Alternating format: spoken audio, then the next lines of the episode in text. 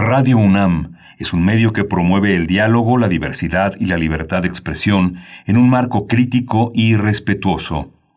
Los comentarios expresados a lo largo de su programación reflejan la opinión de quien los emite, mas no de la radiodifusora. Radio UNAM presenta Primer Movimiento. El mundo desde la universidad. Muy buenos días de viernes, viernes ya 26 de marzo de 2021. Bienvenidos, bienvenidas a Radio UNAM, a este espacio matutino de, de, Radio UNAM, primer movimiento. Aquí estamos, bueno, todo el equipo ya iniciando este último momento de la semana, a un, a un paso de las vacaciones. Estamos, bueno, en la compañía eh, allá en cabina de Frida Saldívar, en la producción ejecutiva, Violeta Berber en la asistencia de producción, está Arturo González en los controles técnicos, pero el resto del equipo también, Toño Quijano, Patricia Zavala en las noticias, está Miriam Trejo y Rodrigo Mota en la coordinación de invitados, Tamara Quiroz en redes sociales. Saludo a mi compañero Miguel Ángel Quemain en la conducción. ¿Cómo estás, Miguel Ángel? Hola, Berenice, buenos días. Buenos días a todos nuestros radioescuchas, a nuestros amigos de la Radio Universidad de Chihuahua, que en Ciudad Cuauhtémoc, Ciudad Juárez y la ciudad de Chihuahua se enlazan, nos enlazamos todos los días. Cada una de estas ciudades tiene su programación. Han logrado tener un espacio local donde identificarse, donde dialogar con los radioescuchas que están eh, adheridos a la universidad como un espacio de discusión, de cultura, de difusión de, de lo académico ¿Cómo van a regresar? ¿Están listos para regresar a clases? Dicen que Chihuahua será uno de los eh, programas piloto en este, en este regreso, en este ensayo de baja de contagios? ¿Cómo, cómo lo viven? Cuéntenos, no se queden callados, compartan con el centro del país esta, esta, esta aventura. Fíjate, Berenice, que eh, desgraciadamente Humberto eh, Fernández de Lara, eh, uno de los grandes profesores de la FES Aragón, falleció.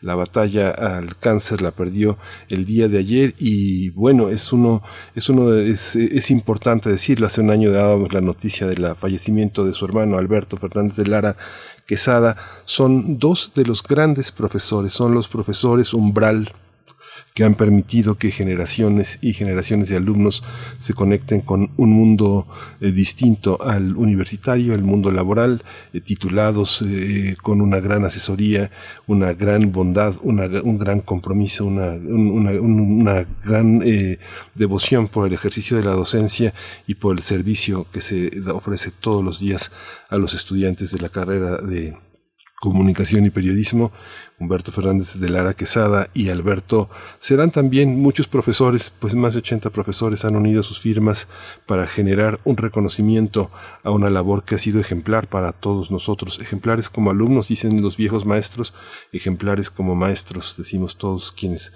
hemos aprendido de ellos. Pues va esta noticia para quien esté en la comunidad universitaria y haya estado, aunque no, no, no cesó desde ayer de llenarse el chat de profesores de condolencias para su familia que, que le dará la última partida hoy a la una de la tarde. Pues estas lamentables noticias de profesores, algunos muy visibles, otros no, otros más anónimos y en otros espacios, distintos espacios. Eh, por supuesto también eh, el pésame para eh, la familia del profesor Enrique de la Garza Toledo. No lo mencionamos aquí, pero, pero bueno, tú lo sabes también, académico de la UAM, del Departamento de Sociología en la unidad Iztapalapa. y bueno, un profesor muy, muy distinguido, ex integrante de la Junta Directiva de, de, la UAM, precisamente Premio Nacional de Ciencias y Artes, que, que, falleció el pasado 24 de marzo, hace dos días. Y bueno, la UNAM eh, a pesar de que, bueno, él como profesor de la UAM, sin importar esa adscripción, bueno, la UNAM en distintos institutos, en distintas facultades, pues envió el pésame también a la familia del profesor Enrique de la Garza Toledo, Amanda de la Garza, directora del MUAC, del Museo Universitario de Arte Contemporáneo, eh, eh, está en la Dirección General de Artes Visuales, más bien, ella, bueno, es hija del profesor Enrique de la Garza, pues fallecido hace un par de días. Pues Miguel Ángel, qué, complicado momento. Hay que seguir haciendo la mención de, de, los profesores, de las profesoras, pues que desafortunadamente han partido en contexto o no de pandemia, pero es igualmente doloroso la pérdida de, de quienes han formado generaciones. Sí, sí. Y hoy tenemos un programa justamente que vamos a conversar con uno de los grandes maestros también de la universidad. Él es dramaturgo, es promotor cultural y es fundador e impulsor del Festival Musical Olincan. Es eh, Culturas 360, un festival de festivales que une eh, a, muchos, muchos eh, artistas del mundo en un solo propósito, de mostrarse, demostrar que la música tiene líneas en común y que los trazos, los trazos de la música, como diría Bruce Chadwin, ese gran escritor que sobre los, los orígenes étnicos de la, de la musicalidad, pues va a estar aquí con nosotros hablando de esta, de esta periferia de la, de la música. Por supuesto. Y bueno, también tenemos nuestro radioteatro porque es viernes, es viernes de complacencias musicales, ya tenemos algunas, pero todavía tenemos espacio, así es que pueden acercarse a redes sociales y hacer su petición. Vamos a tener en el radioteatro la increíble historia del árbol bueno y el árbol malo en el libro Los mayas para niños, cuentos y leyendas de ciudades y animales, escrito por Guillermo Murray. Ya hemos tenido selecciones anteriores de Guillermo Murray. Esta pertenece a la edición de Selector México del año 2002. Sí, y vamos a tener también el vacunatón de la UAC para unir, reunir fondos para la vacuna contra COVID-19. Vamos a, tomar eh, la conversación con la doctora Teresa García Gasca. Ella es la rectora de la Universidad Autónoma de Querétaro y bueno, va a ser un privilegio conversar con ella y más eh, aún en el marco de esta causa que es importante en esa entidad del país. Por supuesto, el día de mañana empieza el, el vacunatón para recaudar fondos y lograr pues ya el, eh, pues en su totalidad o lo que reste, ya nos dirá la doctora Teresa García, pues la posibilidad de la vacuna mexicana. Así es que, bueno, en eso, de eso se trata. Hay que estar muy atentos, muy atentas el día de mañana a este vacunatón. Vamos a darles los, detalles aquí en la nota nacional. Después, en nuestra nota del día, hablaremos de el envejecimiento digno en tiempos de pandemia. Vamos a conversar con la doctora Teresa Álvarez Cisneros, médico internista, maestra en gerontología por el King's College de Londres. Eh, sus principales líneas de investigación son enfermedades crónicas que incluyen salud mental, multimorbilidad y discapacidad en los adultos mayores, determinantes sociales en la enfermedad y determinantes de depresión en adultos mayores también. Así es que, bueno, un tema fundamental que no hemos soltado tampoco aquí en este espacio, Miguel Ángel. Sí, y hoy la poesía, este, este, este, este inicio de vacaciones, este gran puente que tendemos hacia lo que llamamos la Semana Mayor, una semana de asueto, va a estar en voz de Berenice Camacho. Con, mucho gusto. Bueno, yo entré muy emocionada diciendo que estamos a un paso de las vacaciones. Nos emociona mucho, aunque nosotros realmente tenemos solamente dos días, el, próximo jueves y viernes, pero es muy emocionante saber que, que, bueno, por lo menos la ciudad, los espacios en general que compartimos con, con ustedes, pues eh, se, se relajan un poco, aunque nosotros no tengamos esas vacaciones, nos da mucho gusto. Para la mesa del día vamos a estar hablando de la convocatoria también para adultos mayores una convocatoria muy interesante para la creación de una compañía artística binacional. Vamos a estar conversando con Luis Martín Solís, director de escena, es fundador del Teatro Mito y es también impulsor del taller virtual Edad de Oro, Teatro para Personas Mayores. También en la misma charla estará Adriana Camarena, directora general del Instituto Estatal de la Cultura de Guanajuato. Sí, vamos a este, vamos la, a la información relacionada con COVID-19 como todos los días. COVID-19. Ante la pandemia, sigamos informados. Radio UNAM.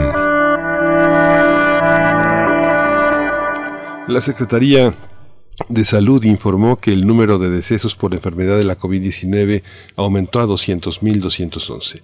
De acuerdo con el informe técnico que ofrecen todas las tardes las autoridades sanitarias, los casos estimados son ya 2.409.459. En información internacional, en Chile, las autoridades de salud anunciaron que pondrán en cuarentena a toda la región metropolitana de Santiago a partir de mañana, sábado, ante el fuerte incremento de contagios en ese país que acumula 954.762 casos confirmados y 22.524 lamentables decesos. En las últimas 24 horas, Chile registró 7.000 nuevos contagios. Sí, en la información de la UNAM, eh, luego de instalar la sesión plenaria del Consejo Universitario, el rector Enrique Graue Vigers afirmó que la Universidad Nacional ha redoblado esfuerzos en todos sus ámbitos para hacer frente con oportunidad a las circunstancias que impone la pandemia y de esta manera responder a México.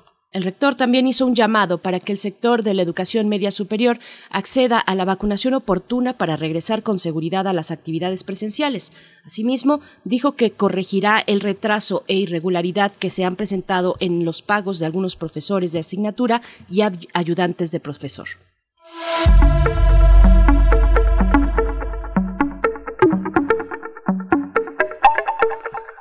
Esta, este del 22 de marzo al 20 de junio, la sala virtual del Museo Universitario de Arte Contemporáneo, el MOAC, presenta la tercera pieza de la serie Rescatando a mi propio cadáver, del artista conceptual, conceptual Julieta Aranda. La propuesta de Aranda es explorar aquello que compone la sensibilidad especial del siglo XXI con videos que conjuntan de manera técnica los lenguajes poéticos y documentales, explorando y explotando la técnica del montaje para generar sentido y plantearnos tantas preguntas como posibles respuestas. La tercera pieza de la serie, Rescatando mi propio cadáver, está disponible en la página del MOAC, moac.unam.mx, en la sección de exposiciones. Ahí pueden encontrar encontrar la sala 10, esta sala 10 ya famosa que se eh, levantó exprofeso precisamente para la pandemia y ahí encontrarán la exposición de Julieta Aranda, no se lo pierdan. Bueno, mucha cultura, muchas actividades culturales para este fin de semana. Les recordamos que sigue el FICUNAM.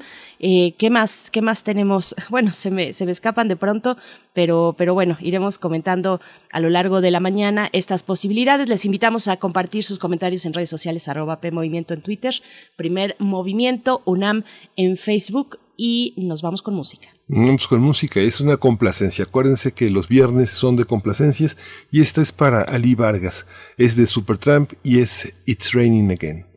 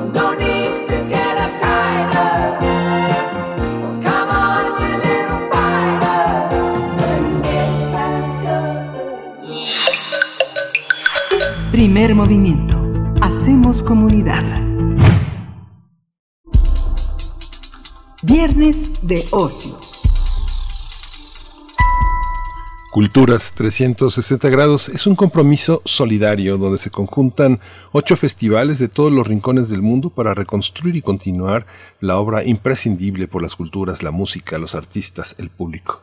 En su primera edición promueve una iniciativa global para llevar diversos, diversos contenidos artísticos a audiencias en los cinco continentes, así como para desarrollar nuevos encuentros para las artes.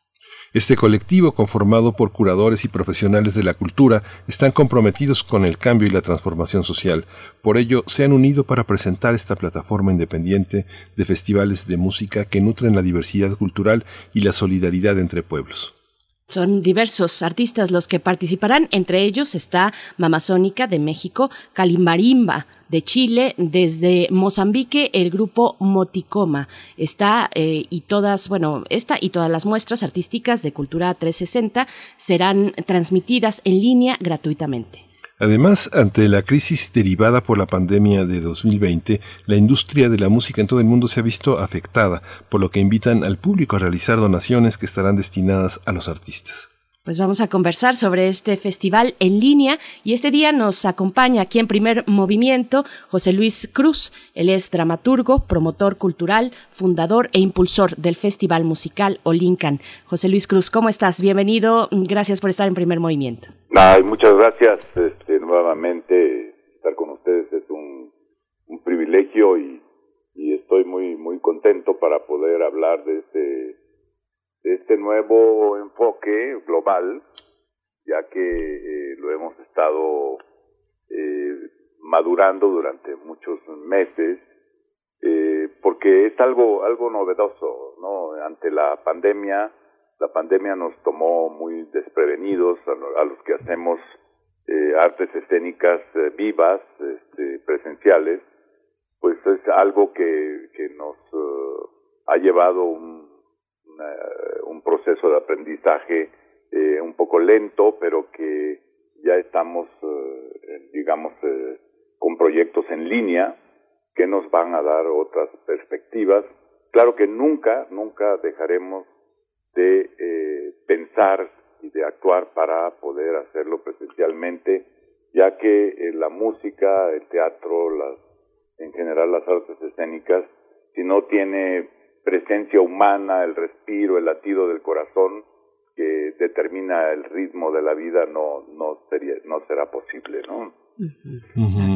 Este diálogo, José Luis, eh, de culturas, pues verdaderamente es un diálogo optimista y de resistencia, porque finalmente todos estos músicos que están reunidos en este festival del que eres organizador generalmente son personas que viajan muchísimo por todo el mundo y que viajan con instrumentos, con ingenieros de sonido y que son verdaderamente personas con un gran poder de adaptación a los lugares en, los que van. ¿Cómo, eh, cómo eh, este, se organiza ahora una visión así de, en todo el mundo? En todo el mundo los músicos eh, pues han sido condenados a la, a la restricción porque los viajes tienen mucha dificultad para realizarse.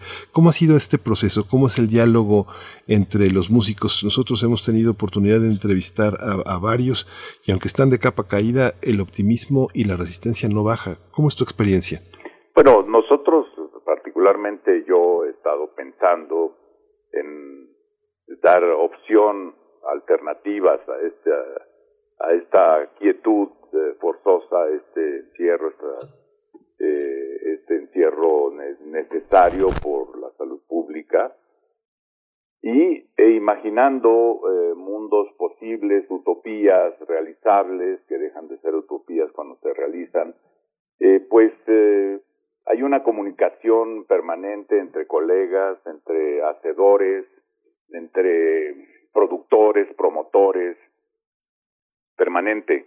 hacemos vía Zoom, hacemos estas reuniones y vamos emitiendo algunas ideas y eh, realizando algunas eh, eh, cuestiones que, aunque limitadas, van evolucionando.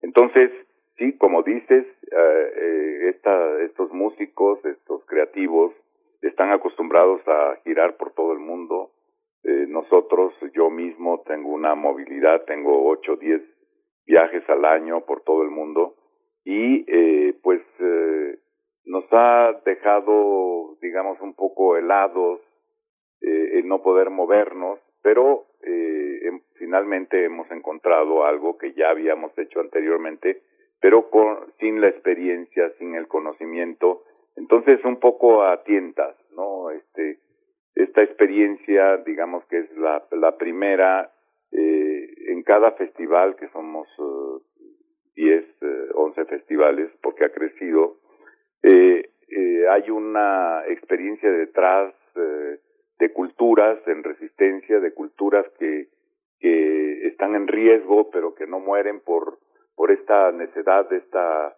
eh, necesidad de expresión, esta necesidad de, de asirse de la vida, de la pasión por la creación, ¿sí? que tiene que ver absolutamente con las lenguas, con las culturas eh, en resistencia y tienen que ver también con un universo lingüístico, porque hay poesía, hay letras, hay eh, algo que, que es primigenio, que es antes que la palabra, que es la música, ¿no?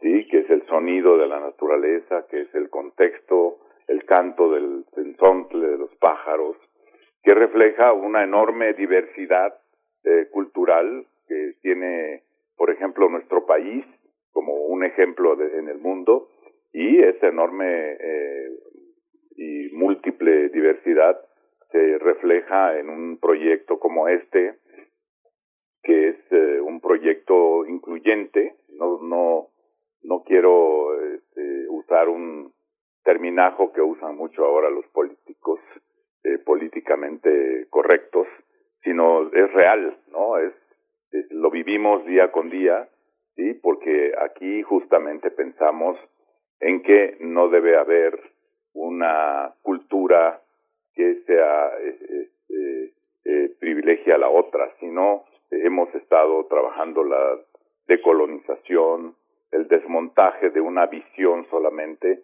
y hemos eh, logrado eh, incluir otras miradas, ¿no? Eso es muy importante, ¿sí? De la periferia al centro, eh, África, eh, de las visiones del, del mundo bantú, desde la del Asia, desde la América Latina, ¿sí? desde las resistencias culturales como por ejemplo son los indios de Bolivia o los indios chiapanecos o la cultura negra garífona del Centroamérica, esa visión la hemos llevado, la hemos eh, promovido hacia nuestros festivales, es decir, hay una multietnicidad y multiculturalidad dentro de nuestros, nuestros proyectos que refleja el sentido ¿sí? de esa resistencia y el sentido de las músicas, ¿no?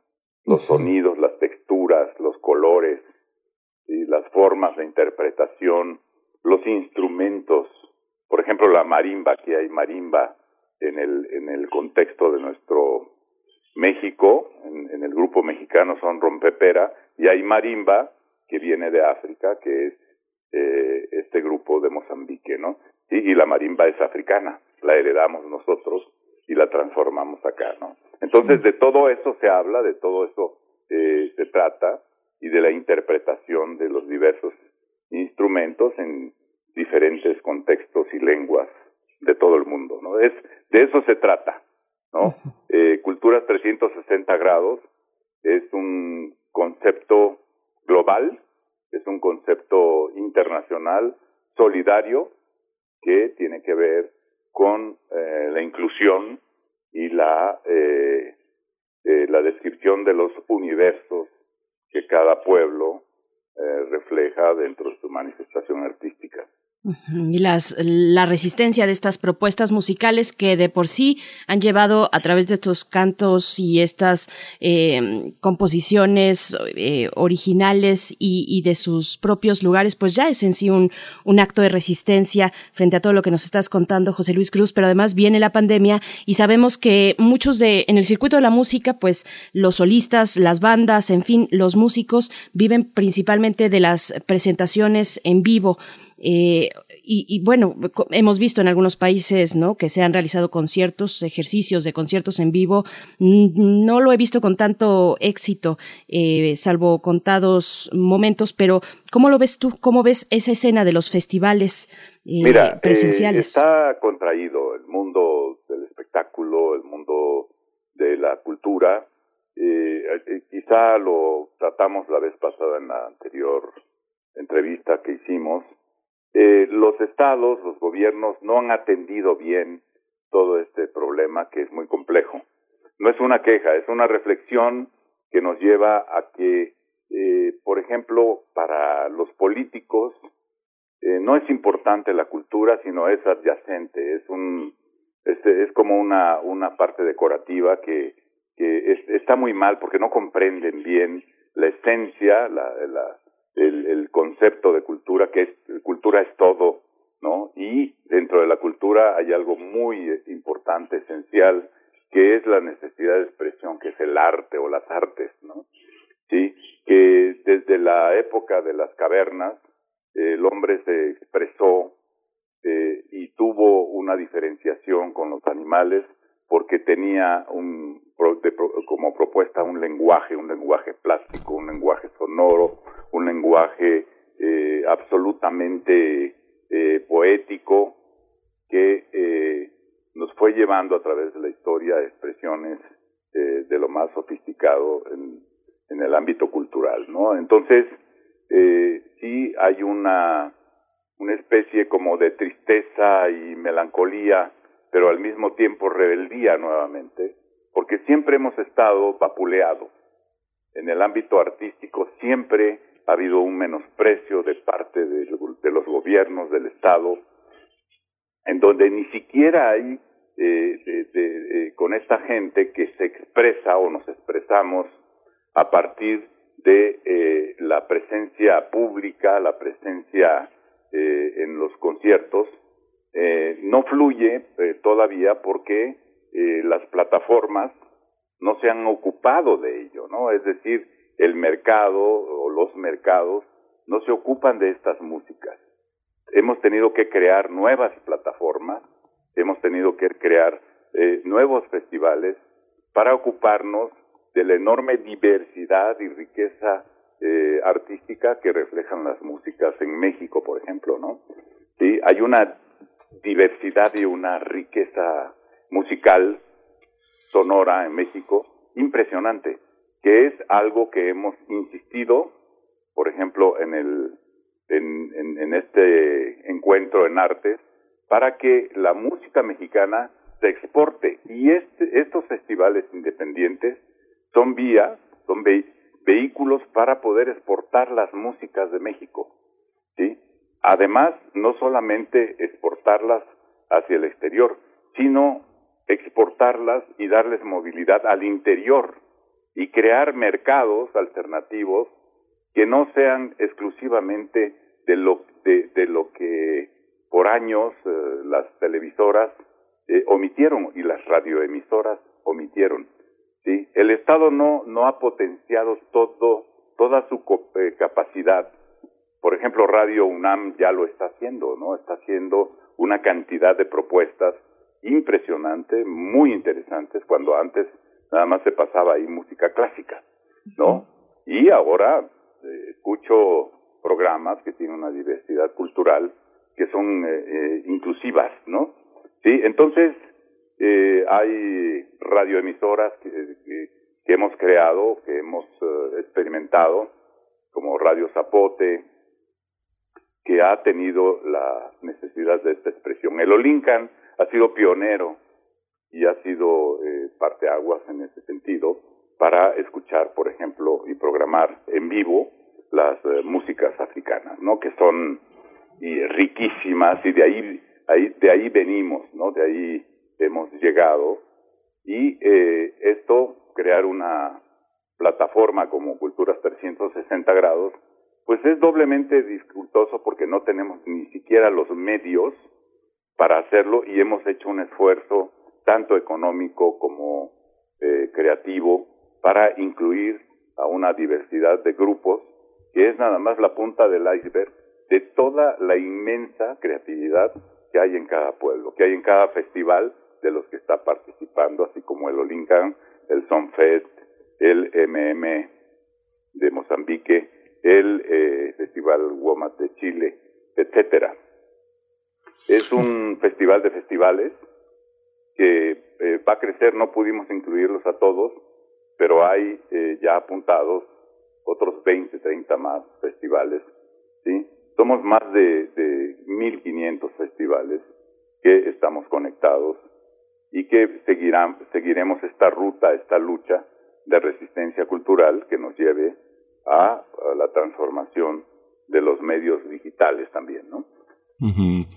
Hay una hay un aspecto, José Luis, cuando hay un aspecto de algunas culturas en el mundo que han considerado sin folclorismo, sin esta visión reduccionista de, este, de la curiosidad eh, de los extraños, como ha sido Suecia, Suiza, este, eh, Finlandia, eh, Noruega, Dinamarca, Alemania, que tienen equivalentes cada quien en su país a, al Instituto de Culturas del Mundo. Eh, es algo que reúne a muchísimos eh, artistas de, diversas, de diversos ámbitos. Nosotros no, no lo tenemos desde el punto de vista de las políticas públicas. Digo, el Cervantino hace muy bien en reunir de pronto a un grupo de, músicos del Nilo o de grupos de Etiopía o eh, Costa de Marfil. han, han tenido ya mucha popularidad entre nosotros varios grupos que son provenientes de África, pero ¿Tú crees que debería tener una presencia en las políticas públicas esta parte de, de, las culturas o crees que después de hacer este recorrido que hiciste sobre estas puntas de iceberg que incluyen culturas tan distintas, es posible pensarlo. Uno piensa desde lo comercial, este, yo no sé qué tan eh, fieles sean este grupo de músicos, de productores, Putumayo, pero eh, en contraste con esta gran disquera que ha ganado premios, que es Discos Corazón, con esta periodista Mary Ferguson al frente de todo un conocimiento de música del mundo, y Eduardo Llerenas, un antropólogo que logra poner en el centro lo que en apariencia es periférico, ¿Cómo entender esto desde las políticas públicas? ¿Es posible pensarlo así o es innecesario? Yo creo que es, es posible pensarlo. Tú has mencionado algunos casos específicos y que han tenido, digamos, un, un éxito comercial, como por ejemplo Putumayo, que, que lo hizo un neoyorquino, este, eh, y eh, aquí la experiencia de Discos Corazón es eh, una experiencia encomiable. Yo conozco muy bien a Yerena y a Ferguson y este incluso eh, en otro ámbito ellos ellos lo que hacen son discos y investigación nosotros lo que hacemos son festivales encuentros eh, digamos que eh, hemos eh, tenido que recorrer eh, los países para poder extraer como curadores como pensadores de la cultura, como realizadores de políticas públicas, aunque no tengamos responsabilidad pública. Se ha hecho poco desde el gobierno, desde los gobiernos, desde las instancias institucionales, porque hay cierto chauvinismo también, ¿no? Este, no hay, eh, no hay una eh, perspectiva de apertura eh, todavía. Siempre eh, los que entran al gobierno creen que pueden descubrir el hilo negro y eh, pueden, no quieren, quieren hacer algo que, que ya se ha hecho, ya se ha avanzado muchísimo. Si tuviéramos esa, esa apertura, podríamos aprovechar el camino recorrido. ¿sí? hay experiencias como la experiencia de, de Raúl de la Rosa, que ha hecho festivales de blues impresionantes, que es un experto en el blues, como tantos y tantos anteriores a nosotros, como Julio Solórzano, que hizo un movimiento pan latinoamericano. Este, siempre eh, nosotros eh, los llamamos para que ilustren a las nuevas generaciones, ¿sí? Siempre los tomamos en cuenta porque son nuestros antecedentes. Sí, tú y yo somos de otra generación un poco más reciente, aunque ya estamos también este pardeando de la tercera edad, ya tenemos que ser vacunados, por cierto, ¿no? Pero bueno, este todo esto nos da una perspectiva distinta, ¿sí? Y los jóvenes tienen que utilizar ya nuestras experiencias, porque, por ejemplo, el Olincan tiene ya 18 años de existencia, ¿no?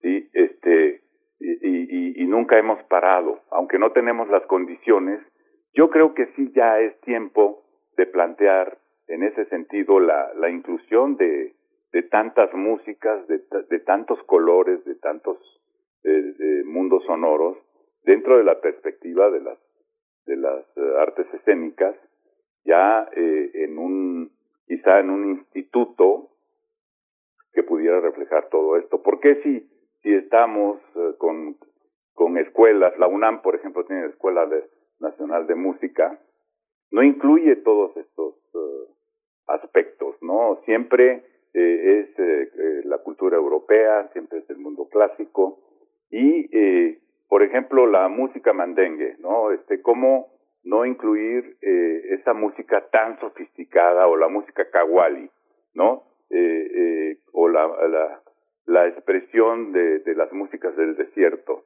eh, que son sofisticadísimas, más que la cultura occidental, más que la música occidental, ¿no? O la, o la música del norte de la India, ¿sí? Este, ¿por qué no estamos abiertos a esto. El Festival Olincan empezó a golpetear con estas insistentes propuestas de toda la música del oeste africano, del este africano, de las músicas de la India, para poder hacer un programa eh, de otras miradas. ¿no? ¿Sí? Eh, lo hicimos desde la perspectiva local, desde Tlalpan, ¿sí? desde el gobierno de Tlalpan, y eh, instauramos la necesidad como pioneros de un de, de una perspectiva eh, global, internacional, solidaria. Cuando no se escuchaba nada de esto, ¿no? Nosotros empezamos a programar todas estas músicas, todos estos universos y eh, de inmediato cuando entra otro gobierno cierra la posibilidad. ¿Por qué? Porque era del gobierno anterior. ¿sí? Cierran y mutilan el avance que ya se tenía, ¿sí? Ahora el gobierno de la Ciudad de México hace otros festivales que no han pegado. ¿Por qué? Porque tienen necesidad de, eh, entra gente egocentrista y, y, y tienen necesidad de hacer otro tipo de proyectos, pero no, no, no se pueden estar creando a cada instancia, cada tres años, festivales porque se quedan en una edición o dos ediciones y mueren con esa administración. Sí, afortunadamente el Festival Cervantino tiene más de 40 años, pero tampoco se ha ocupado eh, de, de, tanto de todas estas eh, posibilidades, pero sí han sido sensibles los diferentes directores. Yo mismo he producido ahí música africana, música de la India, sí, pero eh, no hay una política eh, coherente, profunda, ¿sí? Y no hay política de exportación, como decía hace un momento, ¿sí? De eh, una política, un instituto que exporte las músicas como el Instituto Cubano de la Música, ¿no? Como el Instituto eh, eh, este, Colombiano de la Música, que está abocado a la exportación de sus músicas. Sí es posible instaurar comercialmente y hacer una rueda de negocios para las músicas, eh, digamos, que no son folclore nada más, ¿no? Sino son eh, músicas que tienen raíces. Eso es importante. Por, eh, por ejemplo, el son jarocho, ¿no? Hay artistas del son jarocho sofisticadísimos, ¿sí? Hay artistas de los, del son abajeño, hay artistas de la zona calentana, que son muy sofisticados. Por ejemplo, Jordi Zaval ha tomado grupos de México y los ha llevado a su máxima expresión, donde hay músicos muy sofisticados, ¿no? Sí, como García de León, guitarrista extraordinario, como Evelyn Macari, que es un gran, gran guitarrista, egresado del conservatorio, ¿sí? Eh, que hace música fusión. En fin, México tiene expresiones eh, muy acabadas y muy avanzadas, y, y el gobierno y el Estado ha sido omiso entonces, eh, ya debemos de empezar. Estamos eh, insistiendo, somos tercos, somos necios para poder realizar todo esto. La UNAM debería de hacer un gran festival y no lo hace. No, nosotros empezamos a sacar de los teatros eh, las grandes puestas en escena. Yo hice algunas como Pedro Páramo, sacamos y teníamos tres mil espectadores por día, ¿no? Con Jorge Reyes haciendo la música en vivo, ¿no? En, en, en la zona de las del Centro Cultural Universitario. En fin, hemos hecho experiencias por todos lados y vamos eh, sembrando, inseminando eh, proyectos. Por ejemplo, tenemos un, un megaproyecto en el norte de México con músicas del desierto, en el desierto de Ciudad Juárez, ¿no? Este, lo hemos acabado, de pronto ya estaba ya avanzado y el gobierno no quiso, fue omiso, etcétera. Pero vienen nuevos tiempos. Eh, hemos imaginado y hemos concretado. Para eso ha servido la pandemia y tenemos mucha esperanza en, volver. De otra manera, pero en volver, ¿no? Entonces sí, es importante lo que tú dices. Hay el norte de Europa que se ocupa de las eh, músicas del mundo. Si hay una escuela en Helsinki eh, eh, donde se propone, se, se desarrolla las músicas del mundo. Hay otra escuela en Rotterdam donde hay, hay un enorme centro cultural en París que son músicas del mundo. Hay hay mil posibilidades. En Francia es un, venero, en Alemania, en Berlín, eh, hay también manifestaciones culturales de todo tipo. En Inglaterra, bueno, está Peter Gabriel, que ha sido el difusor de todas las músicas de todo el mundo, ¿no? Eh, eh, ahí se desarrolló Ali Farcature, el gran compositor del Níger, el gran bluesista del Níger, ¿sí? en fin, esas fusiones que han, se han hecho a través de la historia y los cubanos lo han lo han hecho muy bien para la exportación de sus músicas ¿no? sí es, muy importante. Hay hay experiencias. Ah, eh, aquí en México el Olincan ha propiciado todo esto ¿no? por supuesto. Sí pero las instituciones deben dejar como dice el maestro Dussel deben dejar de pensar de manera eurocentrista no sí tenemos propuestas mucho más ricas de pronto en América Latina que en Europa, ¿no? Esta idea de, de volver las ciudades mexicanas como centros culturales me parece muy muy importante y muy interesante, ¿no? Pero hay que tomar en cuenta a los a los productores, a los promotores, a las personas que sabemos de todo esto por la experiencia de muchos años, ¿no? José Luis Cruz, ya la sola idea de la música del mundo, pues toda la música es del mundo es una idea que, que, puede generar conflicto, ¿no? Es un concepto, digamos, que puede ser un poco chocante frente a, lo que no es una música europea académica, ¿no? Eh, centroeuropea.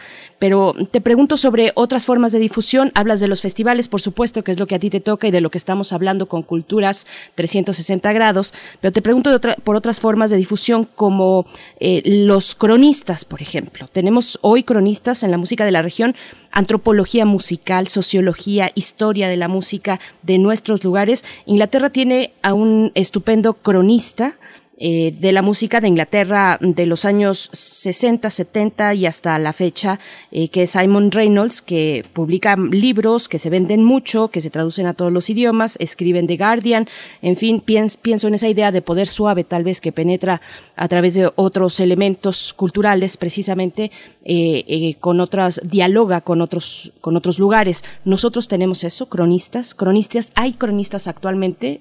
Tenemos, tenemos muchos tenemos, eh, bueno, Simon es un queridísimo eh, y este eh, promotor de las grandes músicas, pero aquí tenemos, tenemos, están los los cronistas de, de, los de los soneros, ¿no? De, los mismos decimeros como Velázquez, ¿no? Que son cronistas vivos de una tradición por, por ejemplo, la, la zona de, de, la Sierra Gorda de, de Querétaro, de Jichú, este, hay, hay grandes eh, especialistas como Llerenas, ustedes lo, bueno, este, Miguel Ángel lo citó, que es un cronista, es un investigador, ¿sí? Hay antropólogos que han buscado historiadores, como eh, Antonio eh, Díaz de León, este, eh, hay eh, investigadores en la UNAM que han hecho este trabajo. Eh, hay que despojar, sí, de, de, de, esta, de este colonialismo que todavía nos afecta. Hay que pensar y hay que abrir la mente. Eh, por ejemplo, en algún momento este, López Austin lo planteaba, ¿no? Lo, siguiendo un poco a López Austin, en unos encuentros, encuentros de cultura zapatista, hablábamos de la descolonización con el, mismo maestro Dussel. Eh, hay, hay que mover las aguas, ¿no? Este, hay que, y esta pandemia nos, nos obliga a replantear, a replantear todo esto. Eh, músicas del mundo es, es un poco un término chocante, como tú dices, sí, sí, lo comparto, pero también eh, cómo llamarle a, a, la música de la zona bantú, a la música mandengue, por ejemplo, pues no le puedes llamar eh, músicas del mundo, es un, una música de, de, del río Níger que tiene que ver con el, la cultura mandengue, que son narradores que van planteando como de ahí se heredó, por ejemplo, la, eh, la manera de contar de los soneros que son decimeros, que escriben redondillas, ¿sí? Ahí, de, ahí nace esa tradición. O del Mississippi, teníamos una propuesta en el Olincan del Mississippi al Níger, ¿no? Eh, reuniendo a bluseros de África con bluseros del Mississippi, que son fascinantes, por cierto, y de, de un poco la, las eh, músicas de Veracruz o de Guerrero, ¿no? o de la marimba chiapaneca. En fin, eh, hemos hecho toda clase de experimentos que, y de reflexiones de resistencia cultural. Eh, el Olincan hizo publicaciones diversas, más de 42, y libros completos de, en, donde eh, filósofos, pensadores, este, como Carlos Montemayor, reflexionaban sobre eh, el mundo global, sobre las propuestas de resistencia cultural, que nos influyó muchísimo eh, la experiencia del zapatismo, por ejemplo, conceptualmente, ¿no?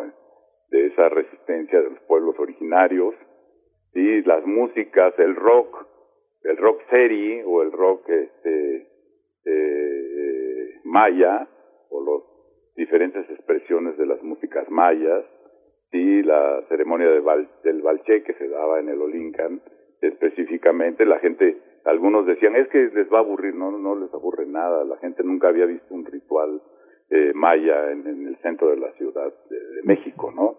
En fin, eh, tenemos eh, esa inquietud, eh, hemos traído a los grandes eh, cantantes, los, los, grandes músicos de África, como Umu Sangaré, como Babani Kone, como eh, Shekti Jansek, como eh, los, los grandes eh, y más sofisticados músicos de eh, intérpretes de la cora, que es el antecedente de la, de, del arpa, ¿no? Que son sofisticadísimos, la familia Coyate.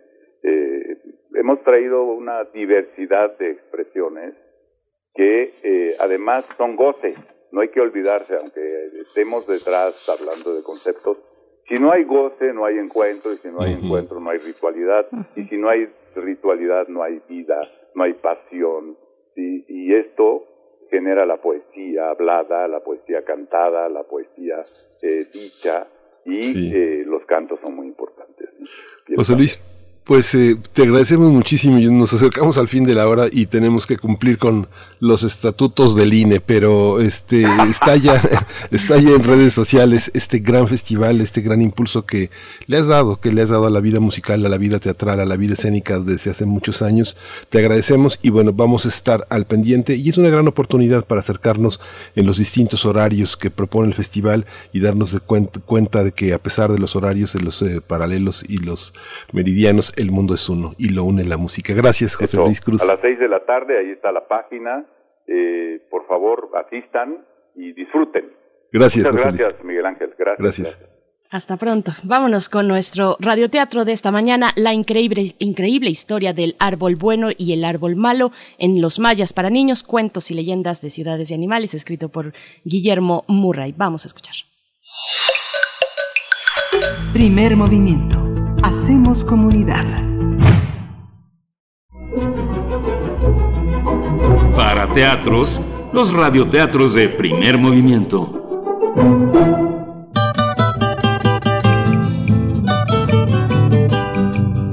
la increíble historia del árbol bueno y del árbol malo en Los Mayas para niños, cuentos y leyendas de ciudades y animales.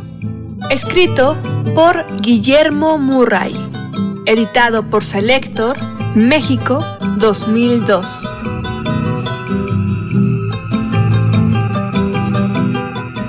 Muchos de los cuentos y leyendas mayas se rescataron del olvido gracias a nuestros abuelos. Pero hubo un escritor y poeta maya que no solo hizo esto, también escribió un libro precioso sobre nosotros. Se llamaba Antonio Medis Bolio.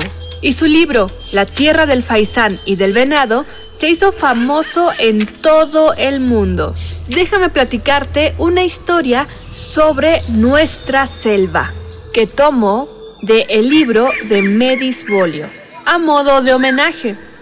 Desde que somos muy pequeños y ya caminamos, nuestros padres nos dejan ir de aquí para allá.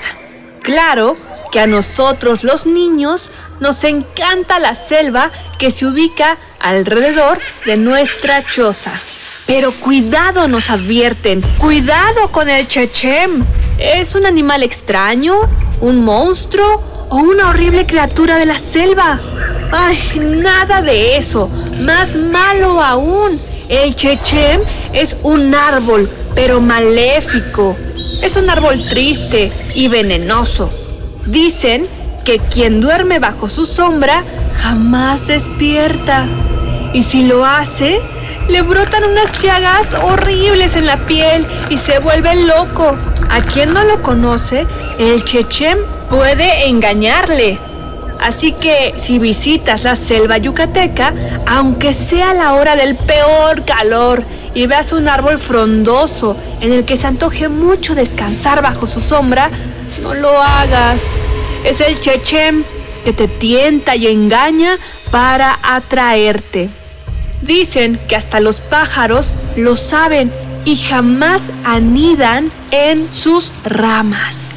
Los venados, aunque se estén muriendo de sed, jamás se acercan a beber en los ojos de agua que están bajo sus ramas. Todos le temen al chechem. Tú también debes tener cuidado. En cambio, existe un árbol hermoso amado por todos los mayas. Lo llamamos nuestra madre la ceiba y lo podrás ver en las grandes plazas de los pueblos del Mayaf. A la sombra de este árbol se hacen fiestas, bodas y bautizos. Tienen el tronco liso y ancho y con sus ramas forma un gran techo en el cual anidan todos los pájaros de nuestra tierra y forman sus paneles nuestras abejas meliponas. Dicen que el viento fresco mece sus ramas y que alrededor de la ceba vuelan las mariposas. La tierra que guarda sus raíces está siempre húmeda y viva. Por eso, nosotros los mayas creemos que cuando alguien muere, va a sentarse debajo de una gran ceiba crece en lo más alto del cielo. Así que al terminar nuestra vida aquí, descansaremos para siempre bajo su sombra. La increíble historia del árbol bueno y del árbol malo en Los Mayas para niños, cuentos y leyendas de ciudades y animales. Escrito por Guillermo Murray, editado por Selector, México 2002.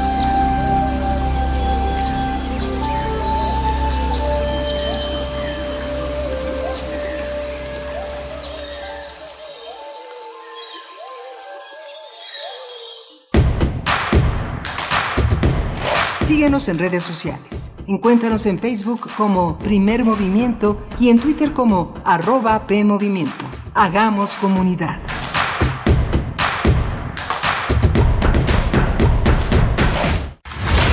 Acciones UNAM 2021.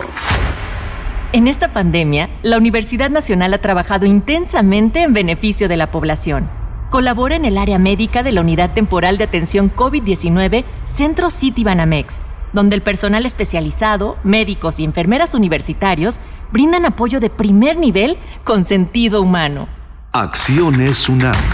Somos la Universidad de la Nación. En 2018 ofrecimos transformar la basura en energía, permiso laboral para asistir a reuniones escolares, impartir educación contra el bullying y que las empresas permitan el trabajo en casa. Todas estas propuestas ya son ley. En el Partido Verde estamos trabajando en nuevas propuestas para superar la crisis económica y de salud, para detener la violencia contra las mujeres y para vivir con más seguridad. Juntos podemos cambiar nuestra realidad. Partido Verde. Duele todo lo que estamos viviendo. Duele hasta el alma. Pero si algo tenemos las y los mexicanos, es que siempre nos unimos y salimos adelante. Así que no importa si odias la política, lo que realmente importa es sanar a México. Sanar los trabajos perdidos, la inseguridad, los centros de salud. En RSP queremos sanarte a ti. RSP, sanar a México. Visita redes sociales progresistas.org. Soy capacitadora asistente electoral y quiero contarte que en México son las y los ciudadanos quienes reciben y cuentan los votos de sus vecinos. Por eso ya estamos recorriendo nuestro país para invitarte a participar como funcionaria y funcionario de casilla. Además de nuestro uniforme, llevamos cubrebocas, gel para desinfectar manos y áreas de trabajo, careta y otras estrictas medidas de seguridad sanitaria. Participa y ábrele la puerta a la democracia. Nos vamos a cuidar y te vamos a cuidar. El 6 de junio, el voto sale y vale. INE. 46 emisoras de 17 países de Europa, América y África. Esa es la red de Mundofonías, música para descubrir el mundo. Todos los sábados a las 18 horas por el 96.1 de FM. Radio UNAM. Experiencia sonora. ¿Sabes en quién te conviertes cuando recoges la INE que tramitaste? En una ciudadana o ciudadano que puede decidir quién va a gobernar. En protagonista principal de las elecciones más grandes de la historia. En alguien que toma su cubrebocas y con valor sale a ejercer su libertad. Pero si no recoges tu INE antes del 10 de abril, no podrás votar. No lo dejes para el último. El 6 de junio, el voto sale y vale. Contamos todas, contamos todos. INE. ¿De qué estás hecho México? Recuerda la fuerza de la gente que te fundó. En ti está el espíritu de la lucha, no por elección, sino por consecuencia. No elegimos ser guerreros. La adversidad nos hizo, herederos de mujeres guerreras, de filósofos, ingenieros y emprendedores. En nosotros no cabe la derrota. Hoy más que nunca México, recuerda de qué estás hecho. Fuerza por México. Hugo Eric Flores Cervantes, presidente nacional del PES. En el PES somos una familia conformada por mexicanas y mexicanos como tú. Una familia con valores, en donde todas y todos trabajamos por un mismo fin. Un México seguro, un México en paz, un México lleno de vida. Las puertas de esta casa están y estarán siempre abiertas para todas y para todos. Y en nuestra casa, que es México, cabemos todos. PES la casa de todos. En la vida cotidiana se reflejan las problemáticas sociales, con diferentes causas y consecuencias. Pensemos juntas y juntos las posibles soluciones. Vida cotidiana. Análisis de nuestro día a día. Viernes a las 16 horas, después del corte informativo. Si sucede a nuestro alrededor, es importante. Radio UNAM, Experiencia Sonora.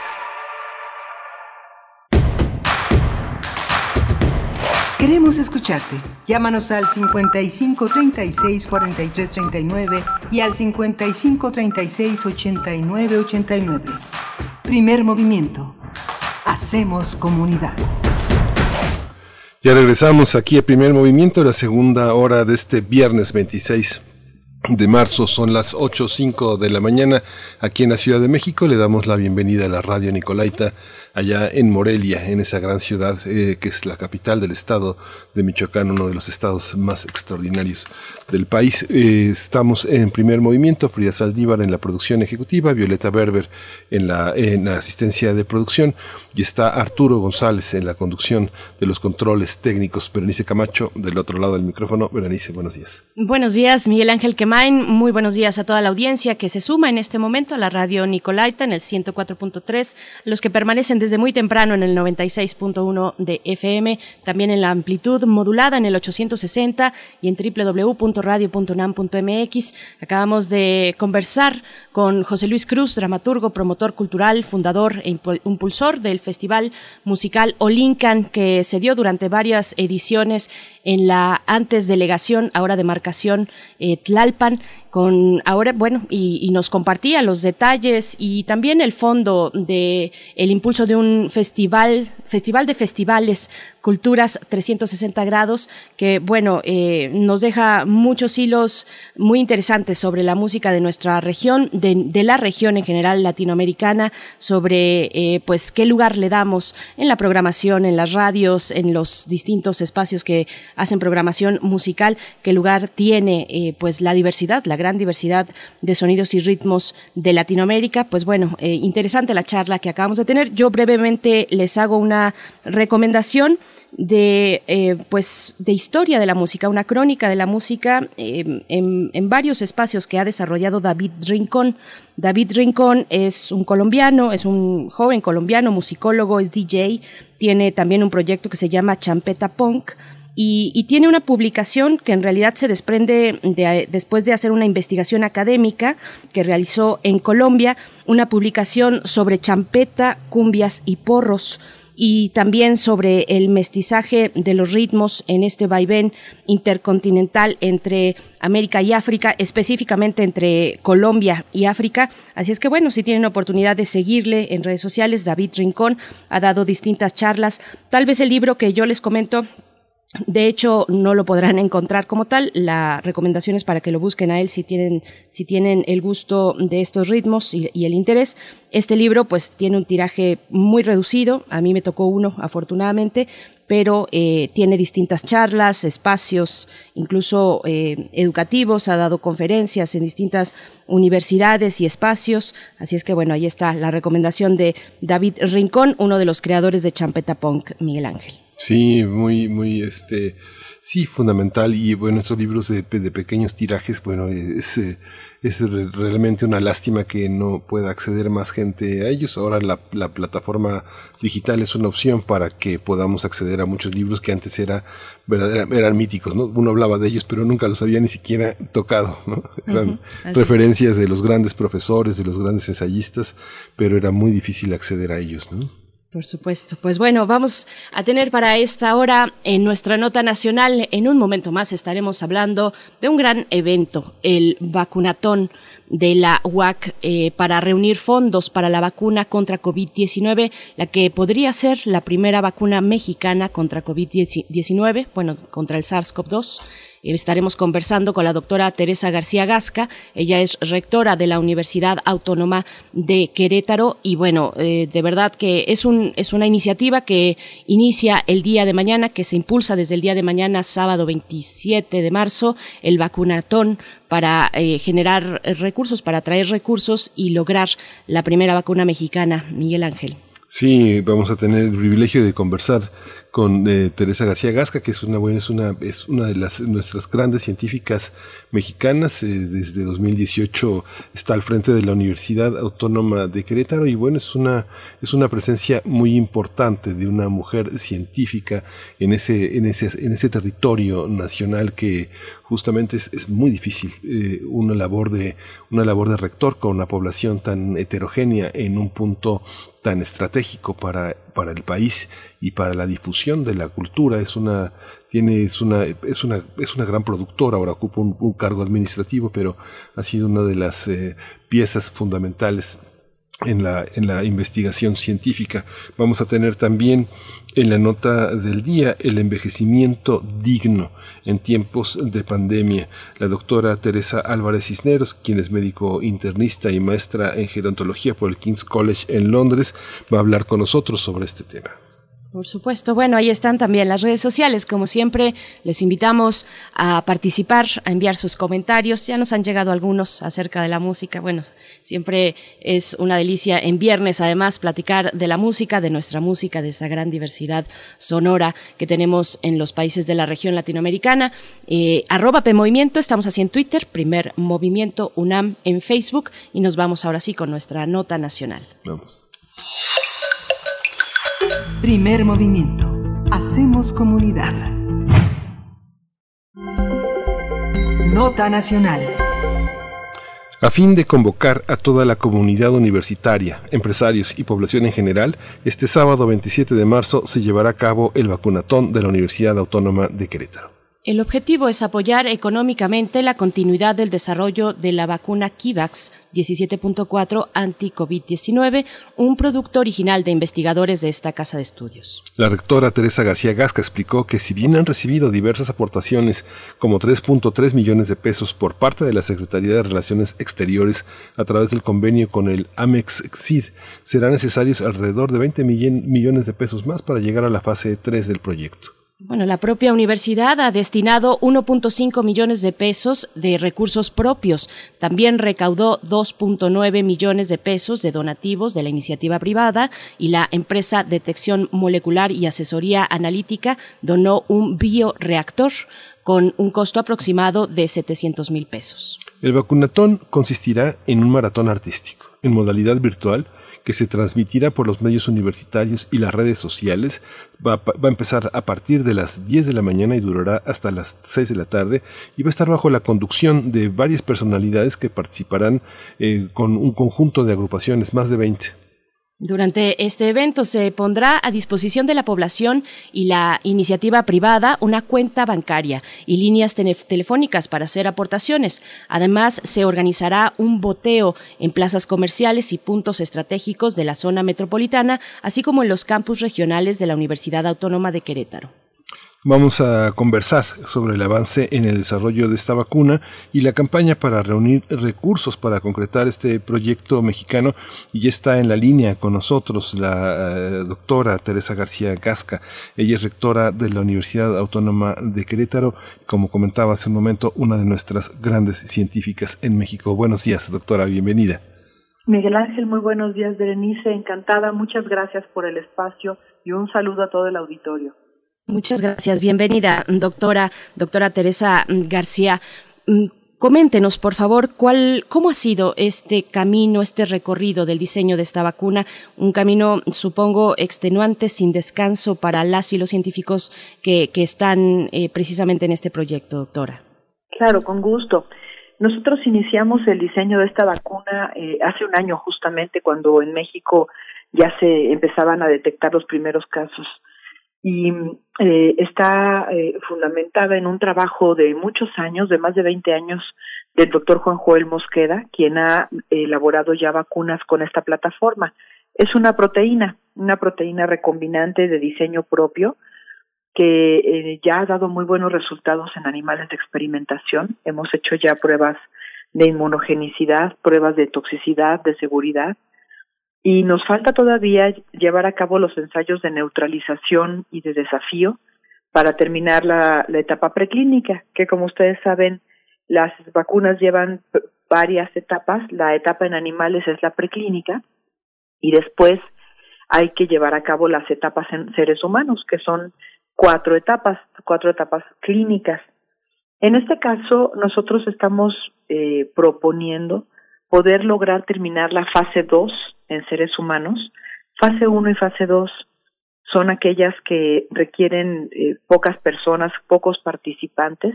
Únicamente es para constatar que tenemos los efectos observados en animales, pero que en humanos ya podemos hacer las extrapolaciones correspondientes.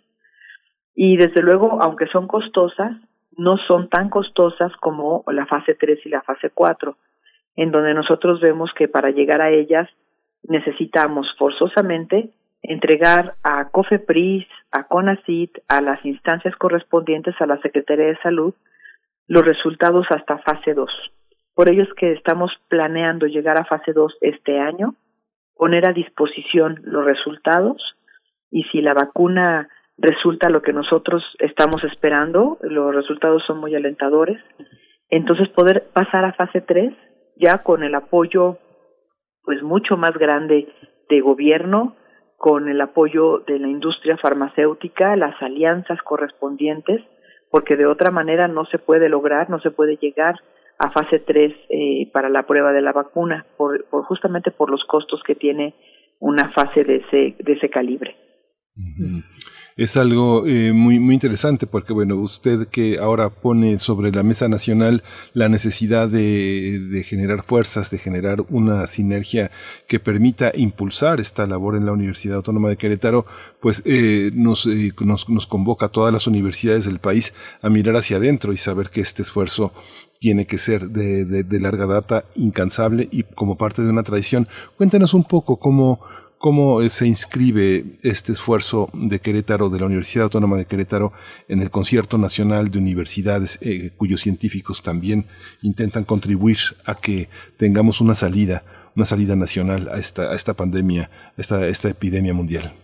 Sí, efectivamente, Miguel Ángel, es muy, muy interesante la pregunta. Desde que inició la pandemia, las universidades públicas, centros de investigación, salimos a proponer desde pruebas de detección eh, bueno, una serie de insumos necesarios para la, para la atención de los pacientes y también vacunas. Eh, dentro del primer grupo de vacunas que participamos junto con la Cancillería mexicana, quien nos convocó en mayo del año pasado a cuatro proyectos, éramos cuatro proyectos que estábamos en ese momento trabajando para ya cada quien con un proyecto propio para una vacuna. Eh, nos convocó la Cancillería para poder eh, concursar fondos internacionales en ese momento, lo cual hicimos. Eh, incluso, bueno, algo muy enriquecedor fue que se lograron alianzas entre los grupos de trabajo, se concursaron los recursos, pero no se lograron porque en ese momento el consorcio internacional pedía requisitos eh, de mucho más avance en, el proyecto, en los proyectos vacunales. De tal suerte entonces que la Cancillería nos apoyó, para poder lograr el apoyo del Fondo de Cooperación México-Chile, AMEXID, y a cada uno de estos cuatro proyectos se nos otorgó un recurso semilla. Y arrancamos los cuatro proyectos, bueno, no, ya, de, de hecho ya habíamos arrancado todos, todos ya habíamos arrancado desde meses anteriores. Pero bueno, continuamos. Ese es el único recurso que hemos recibido, por lo menos este proyecto es el único recurso que ha recibido por parte de gobierno federal o estatal. Eh, Hemos estado tocando puertas, puertas de CONACIT, de la Secretaría de Salud, sin, sin mucho éxito, y yo lo atribuyo simplemente a que el gobierno se ha centrado en, en la adquisición de vacunas eh, del extranjero, pues para poder solventar el problema que tenemos que todos sabemos, ¿no? Sin embargo, creo que es importante no dejar de ver que ahora somos siete proyectos vacunales, es decir, hemos aumentado, somos más propuestas y no hay, dejar, no hay que dejar de ver que es importantísimo apoyar el desarrollo de proyectos internos, de proyectos propios, porque eso nos va a dar suficiencia, nos va a dar seguridad, nos va a permitir ofrecer al mundo un producto de alta calidad. Todos los, los proyectos que yo conozco, conozco cinco, cinco plataformas de los que actualmente se están trabajando, son de altísimo nivel. No le pedimos nada a ningún proyecto en el extranjero pero necesitamos definitivamente del apoyo de gobierno, del apoyo de la industria para poder pasar de un esquema experimental a nivel laboratorio a un esquema de eh, gran escala como es la fase 3 y desde luego pues ya con una visión de aplicación masiva y de comercialización de una vacuna. Por ello es muy importante también a través de este vacunatón hacer ese llamado a las autoridades que no dejen de ver que en México hay talento, que tenemos capacidad y el trabajo se está haciendo. Necesitamos el apoyo para seguir adelante. Doctora Teresa García, ¿y a qué se debe? ¿Cuál es su consideración sobre esto que nos comenta? ¿A qué se debe que las instituciones del Estado no estén enfocando parte de sus esfuerzos a, tener la vacuna mexicana eh, este gobierno ha insistido en la importancia de la soberanía en distintas expresiones, eh, energética, alimentaria, en fin, en, en, muchos casos. ¿A qué se debe? ¿Cuál es su lectura? Y la científica es parte también de la soberanía que un país necesita. Hace 80 años México era líder mundial en la producción de vacunas. Distribuíamos vacunas principalmente a Latinoamérica. Toda esa infraestructura se desmanteló en los años 90. Yo creo que es se debe eh, en realidad a, poco conocimiento por parte de nuestros políticos, poco compromiso con el trabajo que se hace y el desarrollo del conocimiento propio, poca confianza en el trabajo propio. Eh, si, bien tenemos algunos casos de éxito en, en, algunas industrias, puedo mencionar la industria cervecera, por ejemplo, que en que en el mundo es reconocida, la industria cervecera mexicana, no sucede igual para otros sectores pero no es por falta de capacidad, es por falta de visión de, un plan nacional de desarrollo científico en el país que durante muchos años ha estado apagado. Creo que es momento y, aprovechar la coyuntura de la necesidad de la vacuna y que hay siete proyectos en México trabajando con todos los esfuerzos cuesta arriba. Es momento de hacer este llamado de atención y decirle a las autoridades que las universidades no somos un gasto, somos la mejor inversión social que se puede hacer y que necesitamos hacer alianzas, alianzas estratégicas, fortalecer lazos de trabajo para que podamos avanzar en conjunto. De forma aislada no lo vamos a lograr. De forma aislada nosotros como universidades nos quedaremos con los eh, excelentes proyectos a nivel laboratorio, publicaremos muchos artículos, pero no tendremos productos que ofrecer a la sociedad y el gobierno estará comprando productos en el, en el extranjero como está sucediendo ahorita. Así que creo que es más que nada es eso, una falta de cultura, de, de, creer en lo que hacemos en México y apostarle a ello. Usted ha trabajado, eh, bueno, ahora está eh, promoviendo el desarrollo de estas investigaciones, pero pues desde casi 20 años usted ha trabajado en el terreno de las ciencias de los alimentos, en el Departamento de Investigación y Posgrado en Alimentos en la Facultad de Química de, la, de la UAC. Esta, esta parte ha sido como una, no sé, me imagino una labor como la que usted ha hecho, es como todo el, todo el tiempo estar contracorriente en una zona del Bajío este, infestada de malos hábitos alimenticios y de una industria alimentaria que pues domina un mercado muy vulnerable, muy este, ¿cómo, cómo es esta, eh, esta situación que me imagino dentro de sus académicos, los académicos de la UAC, debe tener muy clara sobre toda esta zona que va más allá de, Querétaro, que es, eh, que es auténticamente el Bajío y que llega, no sé, me imagino que llega casi, casi este San Luis, Guanajuato, Aguascalientes, toda esta zona. ¿Cómo lo, cómo lo observa, doctora, la población a la que atenderá eh, en términos de salud eh, la universidad? Bueno, efectivamente, y no solamente para la zona del Bajío, en realidad eh, nuestro país entero tiene problemas de salud muy arraigados relacionados con una, ciertamente con una mala alimentación, con malos hábitos y con una pobre educación en el cuidado y la promoción de la salud. Nosotros estamos, yo, yo hago investigación biomédica actualmente, tengo 20 años trabajando en el desarrollo de una molécula contra cáncer de colon eh, y lo que nosotros vemos eh, es que hay poca comunicación, poco, poco conocimiento de las personas en lo general por el cuidado de la salud, por promover sus hábitos saludables entre ellos, entre su familia, hay poco interés y no solamente eso, sino que hay eh, pues una indiferencia muy grande hacia, hacia este tipo de, de cuidados y es lo que nos tiene actualmente en los primeros lugares en obesidad, en los primeros lugares en diabetes, enfermedades cardiovasculares y ahora lo estamos viendo esta pandemia que llegó con un virus muy particular que además hace sinergia con comorbilidades relacionadas de las que estamos hablando relacionadas con la obesidad y, y con el síndrome metabólico eh, resulta pues entonces que la población mexicana es altamente susceptible al contagio y al desarrollo de la enfermedad por las condiciones de salud que nosotros tenemos.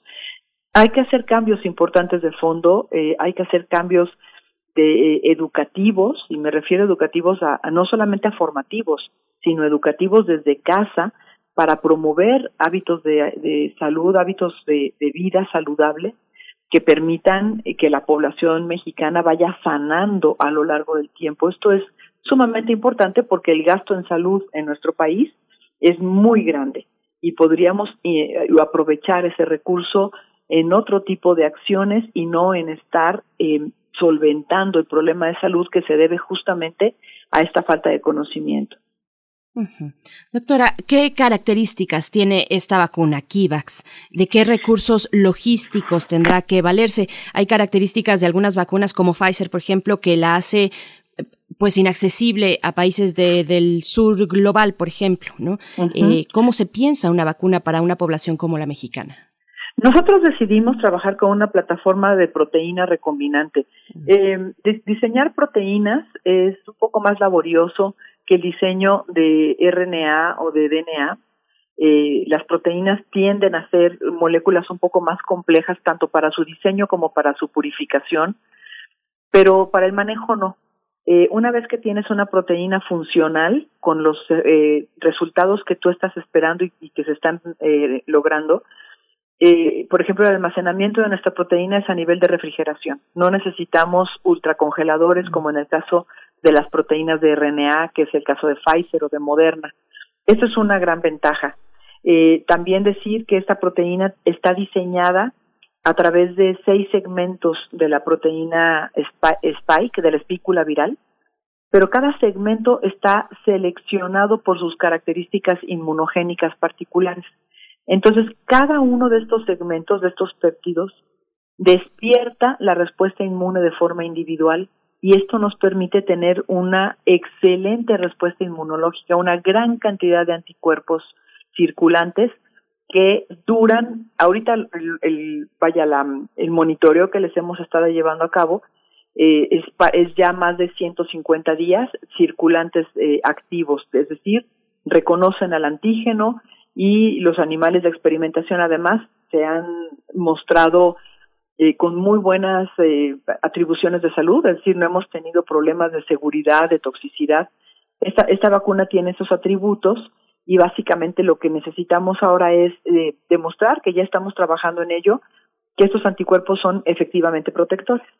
Y, y, y porque ustedes saben que no todos los anticuerpos que se producen son protectores o neutralizantes, entonces hay que demostrar eso para poder pasar a las etapas en humanos y es justamente en lo que nos encontramos ahorita. Eh, doctora, eh, hay una, conversábamos hace ya uh, algunas semanas con la doctora eh, Lidia Schuto, que usted debe conocer muy bien. Esta, es, es, difícil creer que se tenga que estar, digamos, tratando de conseguir recursos. nosotros en la, en la UNAM, en la universidad, la Fundación UNAM, ha tenido una, una, presencia muy importante para sensibilizar a sectores fundamentalmente empresariales. ¿Cómo usted desde hace mucho tiempo, más, más de 15 años, ha trabajado también en ese sentido, no, no solo como rectora, sino tratando de conseguir recursos?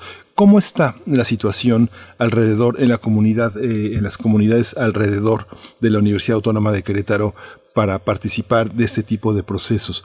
Eh, es evidente que cada día es más necesario que las universidades eh, sean atendidas por sectores eh, que tienen una gran prosperidad económica y que pueden participar de proyectos. AstraZeneca en México ha tenido una presencia también muy importante. ¿Cómo es la situación eh, en su territorio, doctora? Creo que es una, un área de oportunidad. Nos falta generar más vínculos con el sector empresarial, con el sector industrial, eh, porque finalmente, eh, si bien se han hecho esfuerzos a nivel nacional para promover los vínculos de la academia con el sector productivo no han resultado lo exitosos que quisiéramos. Eh, ciertamente, algunas universidades, la UNAM, la UAM, eh, las grandes universidades de México, tienen plataformas de trabajo mucho más prósperas, mucho más fuertes, que les han permitido un vínculo más estrecho con algún con algunos sectores productivos. Las universidades públicas estatales eh, si bien sí lo hacemos, vaya, porque nuestras funciones sustantivas son exactamente las mismas, tenemos un poco más de, de problemas por el escaso recurso eh, y el, presupuesto tan, tan limitado que tenemos. de, de forma histórica, las universidades públicas estatales hemos cursado con un déficit presupuestal muy importante que nos ha impedido llevar a cabo proyectos de, de mayor envergadura, derivado de que, por ejemplo, el propio presupuesto, el propio subsidio, eh, la suma del subsidio estatal y federal juntos no alcanzan, en el caso de la UAC, por ejemplo, para pagar la nómina completa del año. Entonces tenemos que hacer esfuerzos en otro sentido para subsanar esos faltantes y propiciar también el crecimiento de la universidad hasta donde nos es posible. Entonces creo que al final este, este problema eh, es un todo, no se puede ver de forma aislada, tiene que ver con una muy pobre percepción que los políticos mexicanos durante muchas décadas han tenido de la importancia de las universidades públicas en el país y la falta de apoyo en ese sentido. Se, se, se perciben más como un gasto que como una inversión. Eh, de ahí entonces que nosotros, pues a través de diferentes estrategias de proyectos, de la formación de recursos humanos de alta calidad, eh, pues siempre estamos insistiendo en que las universidades públicas necesitamos más apoyo porque además tenemos una consigna que es retribuir a la sociedad. Es nuestra mayor función. Eh, creo que se debe lograr, eh, mi insistencia también ha sido que se necesita un plan nacional estratégico para la recuperación de la educación superior en México. Y eso va de la mano con la investigación, regresando un poco al tema de la vacuna, porque justamente, por lo menos en nuestra universidad en Querétaro, el rubro más dolido derivado de la falta de presupuesto en los últimos años ha sido la investigación. Y bueno, pues esto está relacionado obviamente con el desarrollo de proyectos como el que hoy ponemos a disposición y para el cual nosotros hemos abierto ya una dinámica para que la propia sociedad se sume, conozca el proyecto, eh, conozca la vacuna, la haga propia también, la arropemos y tratemos de proteger un proyecto que puede tener un gran potencial. Pues doctora, quedamos todos convocados a este vacunactón que se, dará, se dará eh, lugar y cita el día de mañana, 27 de marzo, sábado, de 10 de la mañana a 6 de la tarde, a través de los eh, medios universitarios y redes sociales de la Autónoma de Querétaro. Le agradecemos, doctora Teresa García Gasca, rectora de la Universidad Autónoma de Querétaro y también representante de este extraordinario esfuerzo de este grupo de científicos para eh, vislumbrar la vacuna mexicana y que sea una realidad. Doctora, muchas gracias por su tiempo. Al contrario, muchísimas gracias. En redes sociales de la Universidad Autónoma de Querétaro encontrarán toda la información y les agradecemos infinitamente su apoyo. El agradecimiento es todo nuestro y la admiración también. Gracias, doctora Teresa García Gasca. Querido Miguel Ángel, vamos a hacer una pausa. Vamos a hacer una pausa y vamos a ir eh, con una recomendación de justamente eh, Verónica Ortiz tiene una recomendación de uno de los autores eh, estadounidenses más ricos en la ciencia ficción. Este fue en 2009, pero dejó este concepto de familia Walt Newton. Usted sabe que es seguramente Verónica Ortiz, que a pesar de todas las vicisitudes de salud, accidentes que de los que ya está recuperada, vamos, uh, vamos a escuchar esta reflexión sobre la lectura. Muy buenos días a todos los y las amigas de primer movimiento. Para los amantes de la ciencia ficción, la noticia no podría ser mejor. El Fondo de Cultura Económica acaba de recuperar y publicar del autor estadounidense Philip José Farmer el primer libro de la saga del Mundo Río, ganadora en 1972 del famoso premio Hugo que reconoce a lo mejor de la literatura de ciencia ficción y fantasía. Este primer libro, de los cinco que constituyen tan apreciada obra, se titula A sus cuerpos dispersos. En ella, el famoso explorador y escritor Richard Francis Burton, protagonista de la saga, despierta entre millones de cuerpos humanos y extraterrestres dispersos en una planicie delimitada por un inmenso río. Es la vida después de la muerte, donde la humanidad entera renace a través de esta alucinante historia. Nos vamos a encontrar con George Washington, Mark Twain, Goering, Cyrano de Bergerac, y otros reconocidos personajes de la historia y la literatura que muy pronto lucharán por el poder en esta resurrección fantasmagórica en la que Burton, apoyado por mujeres victorianas, enfrenta diversas vicisitudes mientras recorre el río para tratar de comprender el enigma de su nueva vida después de la muerte. Philip José Farmer, nuestro autor, nacido en 1918, fue reconocido por introducir temas prohibidos dentro de la literatura de género, temas sexuales, religiosos, morales y políticos, además de utilizar a famosos personajes como protagonistas en sus cuentos y novelas. De la colección popular del Fondo de Cultura Económica a sus cuerpos dispersos, de Philip José Farmer, con portada ilustrada por Eco, lo encuentra ya en librerías abiertas. Muy pronto se publicará el segundo título de estos cinco, donde con materiales escasos se construye un gran barco de rueda y los enfrentamientos aumentan. Más libros, más libres. Quédate en casa leyendo. Hasta la próxima.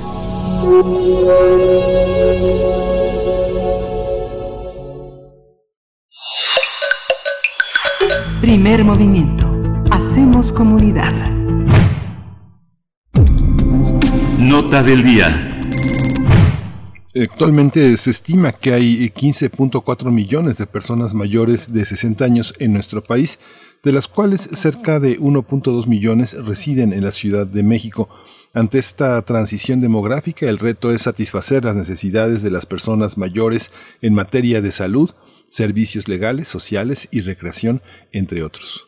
En el caso del Gobierno de Ciudad de México, a través de la Secretaría de Inclusión y Bienestar Social y del Instituto para el Envejecimiento Digno, se creó la Guía para la Atención Integral de las Personas Mayores. En ella emiten recomendaciones a todas las instituciones públicas y privadas con la finalidad de garantizar los derechos de las personas mayores y promover con estas un envejecimiento digno en la población capitalina por ejemplo, garantizando la inclusión social, evitando que los adultos mayores padezcan violencia física, económica, psicológica y negligencia. Además, las instituciones públicas y privadas tienen la obligación de brindar atención preferencial a las personas mayores. El Estado y la sociedad tienen como deber generar instrumentos para la accesibilidad y movilidad que permitan a las personas mayores utilizar los entornos, tanto públicos como privados, de manera segura, cómoda y autónoma. Entre otras cosas, también tienen derecho a acceder a un trabajo remunerado. A partir de esta guía, la guía para la atención integral de las personas mayores, hablaremos del envejecimiento digno en tiempos de COVID-19. Este día nos acompaña a través de la línea de primer movimiento la doctora Teresa Álvarez Cisneros. Ella es médico internista, maestra y doctora en gerontología por el King's College de Londres. En sus principales líneas de investigación podemos encontrar enfermedades crónicas que incluyen salud mental, multimorbilidad y discapacidad en el adulto mayor, determinantes sociales de la enfermedad y determinantes de depresión en adultos mayores. Y bueno, es un gusto poder conversar y muy importante tema con usted, doctora Teresa Álvarez Cisneros. Gracias por estar con nosotros. Muchísimas gracias a ustedes por la invitación. Gracias, Teresa Álvarez Cisneros. Eh, la situación de COVID-19 ha cambiado, ha, modificado la percepción, la situación que tenemos sobre las personas que hoy llamamos adultos mayores, mayores de 60 años. Pues bueno, yo creo que la percepción general, pues es algo que yo no no no podría eh, contestar hasta que hubiera resultados de alguna encuesta a nivel poblacional. Lo que sí sé es que pues ha afectado mucho a este grupo de la población, no nada más porque la mortalidad por coronavirus es mayor en este grupo etario, sino también pues por todo lo que conlleva el aislamiento social de adultos mayores, ¿no? Como, como bien dijeron, la guía eh, toma en cuenta cuatro fuertes ámbitos, el psicoemocional, el funcional, el social y el espiritual. Y la pandemia pues ha afectado mucho el aspecto psicoemocional, las personas adultas mayores, si viven solas, pues están eh, confinadas o aisladas de sus familiares por el problema de la pandemia y así tiene que ser. Desgraciadamente, pues falta fomentar eh, pues otras estrategias para disminuir la soledad, ¿no? Por la parte funcional, pues el disminuye también el poder salir a caminar, el, este, el entorno, y esto pues disminuye la capacidad funcional de los adultos mayores. Al no poder salir de sus casas, no pueden ejercitarse y esto disminuye su funcionalidad, ¿no? Por la parte social, pues es lo mismo, el no poder salir, el no poder interactuar con sus familias y vecinos, pues los deja en una, en una situación pues muy particular y pues bueno, hay que reforzar la parte, la cuarta parte que de la que habla esta guía, que es la parte espiritual. Doctora Teresa Álvarez, ¿en qué consiste el envejecimiento digno? A veces no sabemos medir muy bien, eh, queremos proteger tal vez en demasía a los adultos mayores impidiendo su autonomía, eh, u otras, por el contrario, nos vamos al otro extremo, eh, adultos mayores abandonados, sin posibilidades de autonomía ni de supervivencia tampoco. Pues sí, mira, es algo evidentemente difícil de definir, pues envejecimiento digno, así como envejecimiento saludable, parecen términos paraguas en los que pues no hay una definición muy muy clara. Eh, generalmente la OMS más que en el envejecimiento digno se enfoca en el envejecimiento saludable y este lo hace de una manera que, que creo que es muy útil porque nos habla de una capacidad funcional del adulto mayor y de cómo eh, el ambiente forma parte de esta capacidad funcional. Y en el ambiente van incluidos desde las cuestiones familiares, las cuestiones políticas, las cuestiones legales, ¿no? Todo eso que permita que la persona se desarrolle y sea capaz de tomar decisiones. Y pues al final el envejecimiento saludable es eso, es que, que las personas sean capaces dentro de sus posibilidades de hacer lo que es importante para ellos. Y pues todos nosotros lo que tenemos que hacer es facilitar esta, este, pues sí, darles las herramientas para que eso ocurra. Teresa Álvarez Cisneros, parece que se, se, envejece de repente, ¿no? De un día a otro y hablamos de esas personas como si siempre hubieran sido viejos. envejecer es un proceso y es un proceso que empieza, eh, que, que empieza antes de, antes de parecer físicamente un anciano o una persona vulnerable. Empezamos a envejecer. Este, ¿Cuándo? ¿Cómo? ¿Quiénes, eh, ¿Quiénes permiten que las personas envejezcan? queden inútiles y queden en situación vulnerable. Es tarea de todos este, envejecer con ellos, acompañarlos en ese proceso, o el abandono es algo paulatino creo que estás pintando el envejecimiento como algo terrible. No, no, no, no, no, parece, es que parece que, no, no, parece que se envejece de un día para otro. Y estamos hablando de estas personas como si siempre hubieran sido exacto. La sociedad a veces así los pinta, pero la verdad es que, ah, pues es, es irónico, ¿no? Como, pues, el, el rechazo al adulto mayor es el rechazo a uno mismo, porque eventualmente uno va a llegar ahí. Entonces, pues no, no, y envejeces bueno, los determinantes del envejecimiento, de cómo vas a envejecer, empiezan a veces desde que naces, ¿no? Hay algo que se llama la epigenética, que está determinada por el ambiente en el que, bueno, se determina por muchas, muchas razones, pero empieza incluso cuando uno es feto. Y hay cambios no estructurales en el DNA, pero sí de la metilación del DNA que te predisponen a tener enfermedades de acuerdo a lo que vive tu madre en el embarazo.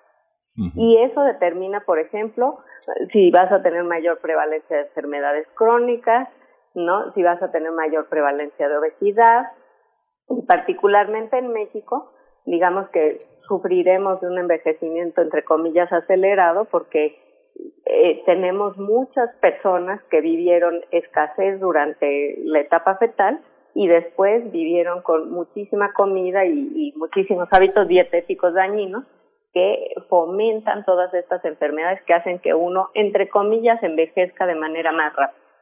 Por ejemplo, la diabetes, la obesidad, las enfermedades cardiovasculares, muchas tienen rasgos que se mesan al envejecimiento natural, pero lo hacen antes, ¿no? Entonces, pues envejecemos desde, desde siempre. Y cada órgano envejece además a distinto, a distinto tiempo no es, por ejemplo, el oído empieza a disminuir la capacidad auditiva desde los siete años. Entonces, pues realmente es, es un espectro, no, no puedes decir este es viejo, este no es viejo, así como, como hay un corte de edad, ¿no? Es arbitrario. ¿En qué reflexiones nos ha puesto la pandemia, doctora, la población mexicana con las comorbilidades en esta cuestión que ya nos está comentando? ¿Qué, ¿Qué, percepciones sobre la adultez se han modificado con la pandemia? Tenemos el foco de una vulnerabilidad sobre este grupo de población. Son los primeros, además, en vacunarse. Ahí están, pues, las estadísticas que conocemos. ¿Cómo, ha cambiado nuestra percepción con, el, con la pandemia sobre el envejecimiento?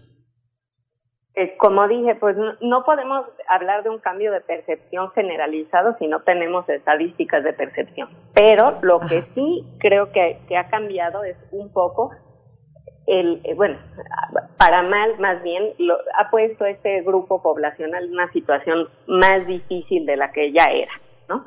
Por un lado, tienen una mayor mortalidad por coronavirus, pero por otro lado, la, pues no es negligencia, pero el miedo de llevarlos a, tener una atención propia de otras enfermedades ha aumentado también la, la mortalidad por enfermedades que no son coronavirus. Entonces, no es propiamente negligencia porque en muchos casos pues tratan de proteger a los adultos mayores no llevándolos a los hospitales o ellos mismos toman la decisión de no acudir y entonces hay una mortalidad elevada por causas COVID, por causas no COVID. Por otro lado, también se ha agudizado el maltrato.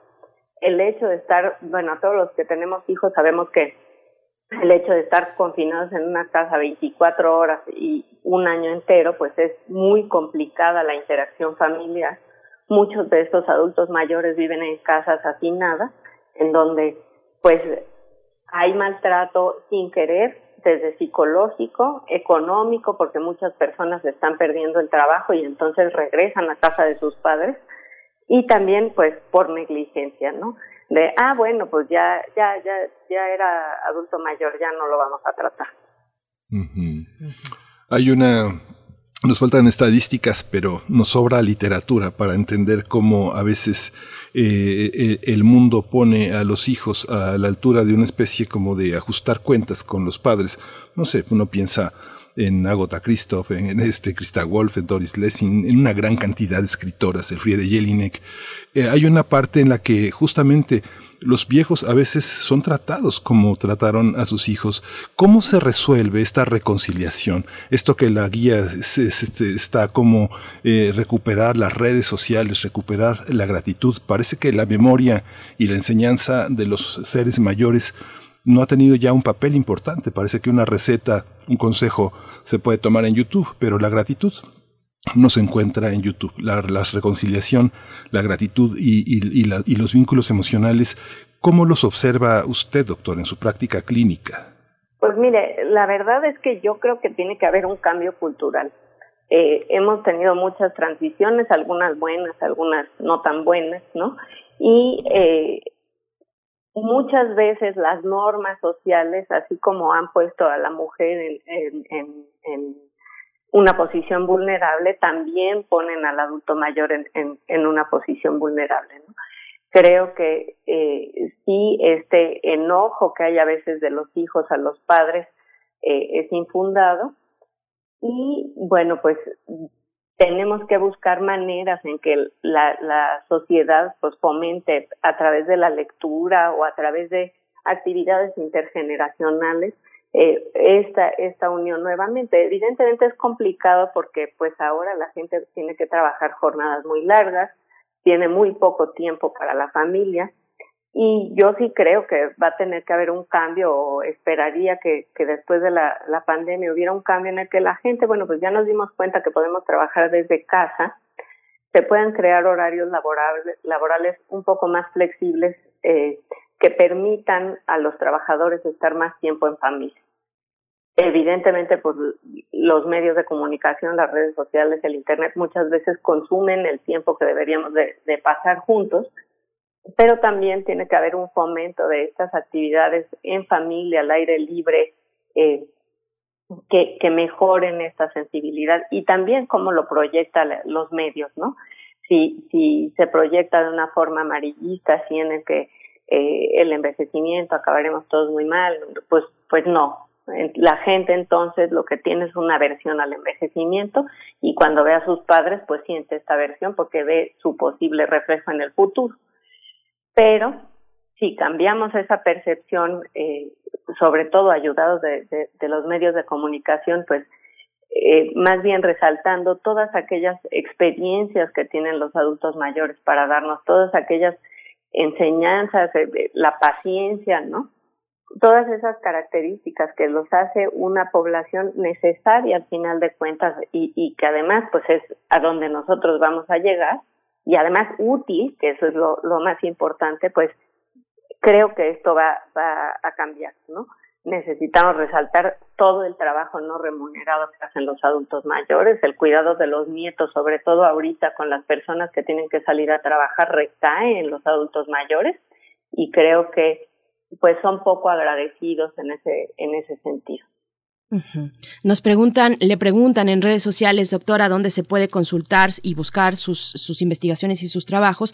Y yo le, le pregunto, eh, ¿Con qué instrumentos contamos actualmente? ¿Con qué instrumentos, eh, políticas públicas, lo que le toca al Estado, programas sociales? Pienso, por ejemplo, en esto que se aprobó el año pasado, el Sistema Nacional de Cuidados, ¿cómo impacta para los adultos mayores del país? Claro, la verdad en ese sentido el Instituto Nacional de Geriatría ha hecho impulsado muchísimas de estas leyes nuevas eh, y bueno, pues se busca, yo creo que en todas las instituciones del país, eh, fomentar eh, nuevas, no nada más legislaciones, y nuevos eh, tipos de cuidado, eh, incluso dentro de, la, de la, las instalaciones que ya se tienen, ¿no? Que sean más amigables, pero además más entrenados eh, para tratar múltiples patologías propias de los adultos mayores. Con respecto a, a, a las publicaciones, las puede buscar en internet, ahí nada más pone el nombre y tal. Este, pero sí creo que, que pues ha habido mejoras, obviamente tiene que haber pues una mayor responsabilidad, no nada más del gobierno, sino de la sociedad, eh, en la que se den fondos y haya más organizaciones no gubernamentales eh, enfocadas en el envejecimiento en cualquiera de sus formas, desde dar más trabajo, apoyo a las personas eh, que quedan sin hogar, apoyo con, con los gastos de, fuera de, bolsillo a los que no tienen acceso para tratamiento de algunas enfermedades, ¿no? Todo eso ayuda. Esta situación, no sé, a lo mejor soy el abogado malo de esta película, doctora, pero fíjese que a lo largo de mi vida he escuchado a muchas mujeres eh, que han mantenido sus hogares este, este, este tipo de comentarios. La, violencia eh, intrafamiliar, la violencia doméstica se incrementa. Los hombres ah, abandonan a sus familias y muchas mujeres eh, que han mantenido su hogar solas dicen, ahora sí regresa este viejo, enfermo y, sin dinero a que lo cuidemos. Esta parte que es resultado también de un medio social muy adverso, muy violento, que crece en otros sectores, ¿cómo empezar? ¿Cómo empezar esa, esa labor de reconciliación? Hemos visto países que se reconcilian dentro de su misma población con los verdugos en la guerra, lo vimos en la posguerra, pero ¿cómo, cómo reconciliarse? ¿Es una política moral que tendría que emprender el gobierno o desde lo social, ¿cómo lo hacemos? Mire, por, por un lado, yo sí creo que, pues si se fue, le dejó a los hijos y todo lo demás, la señora no tiene la obligación de cuidar.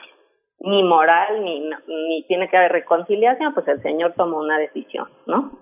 Y la señora puede tomar o no la decisión de cuidar, y esa es su decisión ahí entra justamente los sistemas nacionales de cuidado, es mm. quitarle la responsabilidad a una familia que probablemente el señor abandonó. Entonces, es justamente necesario para que los cuidados sean, o sea, si yo elijo cuidar a mi papá, es una elección, pero no es una no no debiera ser una obligación. Si al final de cuentas mi papá trabajó, le dio toda su vida, ¿no? Debería de tener una red de apoyo el suficiente, sobre todo porque las nuevas generaciones ya no tienen pensión, eh, ¿no? Las mujeres tienen que trabajar en otros lugares y además se espera de ellas que cuiden al adulto mayor en la casa, ¿no? Es, es ponerle doble trabajo a la familia. Y eso no debe de ser así porque a final de cuentas las personas contribuyen para que el país florezca, ¿no? Le dan todos sus años de trabajo y después cuando, entre comillas, ya, bueno, ya no pueden trabajar, se les abandona. Y eso no, no debe de pasar en un país, digamos, en ningún país. Si la persona trabajó, le dio eh, su vida laboral al país, cuando la persona ya no puede trabajar, el país debe de estar encargado en ayudar. Y justamente parte de eso es la red de cuidado. Hay una gran complejidad de circunstancias y cada familia pues es una historia distinta, doctora, pero le pregunto, en estos momentos, cuando se es cuidador de un adulto, de una persona mayor, ¿cómo acercarnos con respeto a su autonomía? Un ejemplo nada más, hay adultos mayores que han decidido, por ejemplo, no vacunarse.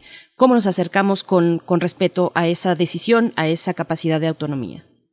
Pues hay que explicarle las consecuencias, ¿no? Mucha gente no se vacuna desde la ignorancia esa es la verdad, ¿no? No, no, no saben los, los datos, entonces lo que se hace es, bueno, yo te informo y esa es mi tarea.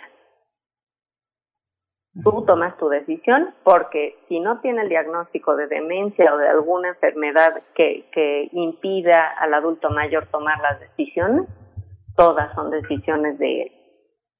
Y así como, como se respeta la decisión de uno de 40 años que no sé, no se quiere vacunar contra alguna otra cosa, pues así se respeta también la decisión del adulto mayor.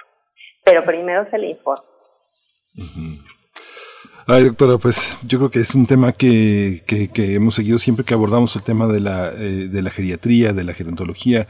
Hay muchísimas, muchísimas preguntas de una, de una población que es, es, tan pequeña proporcionalmente, pero tan significativa en, en, en, lo, en lo general, que, que, que bueno, que nos han dado, que nos han dado muchas cosas en nuestros orígenes, las personas que envejecen, que envejecen con nosotros y que nos necesitan. Muchas gracias por su por su contribución, por su, por su experiencia. Teresa Álvarez Cisneros, médico internista, maestra y doctora en gerontología por King's College en Londres. Y muchas gracias por esta mañana. Muchísimas gracias a ustedes por la invitación. Espero que haya servido de algo mi, plática. Y pues si hay algunos de los, de los oyentes que me quieran contactar, pues les pueden dar mi correo electrónico con todo gusto. Muchas gracias, doctora. Gracias, doctora Teresa Álvarez. Un último comentario que nos eh, envía la señora Georgina Torrentera. Dice, buenos días, soy una vieja de 71 años, orgullosa de serlo. Me acepto y me cuido, leo, escribo, medito y hago yoga. Me hago responsable de mi vida sin culpas y con amor. Muchas gracias, Georgina Torrentera, con este mm, comentario y con estas reflexiones que además dejamos para ustedes y la posibilidad de que nos escriban en redes sociales, como ya lo han hecho muchos de ustedes bueno, vamos a ir con música y nos despedimos así de la radio Nicolaita. Nos vamos a nuestra tercera hora de transmisión en esta mañana de viernes. Esto es para David Castillo Pérez a cargo de Naftalina. La canción es No me sobes la joroba. Esta canción. Vamos a escucharla y luego al corte.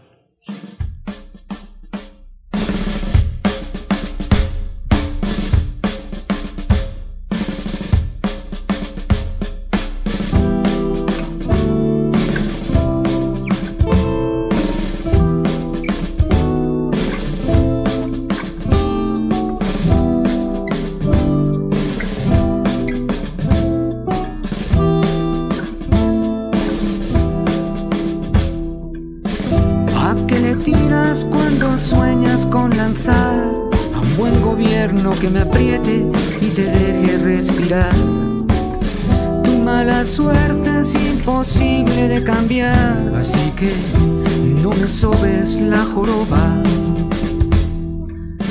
¿Qué culpa tiene en este país de que Abascal tenga ripalda y escriba como pastura intelectual, solo pactando con el diablo nos habrá de levantar? pero con pala y con escoba. Don Vicente un presidente muy simplón, pero me alegra que sacara a las ratotas del sillón. Y aunque un pecado fue entregarle el voto al pan, tengo aquí un chingo de consejos, digo, una ristra de consejos. No la hagas de tox, fox ya baja el fusil. ¿Cuántos acatames? Quizá fue el estrés. No ingresa el pan, Juan. Ya veo tu perfil, Gil. Te encanta joder, ves. Y hablar en inglés. hagas de tos, tos.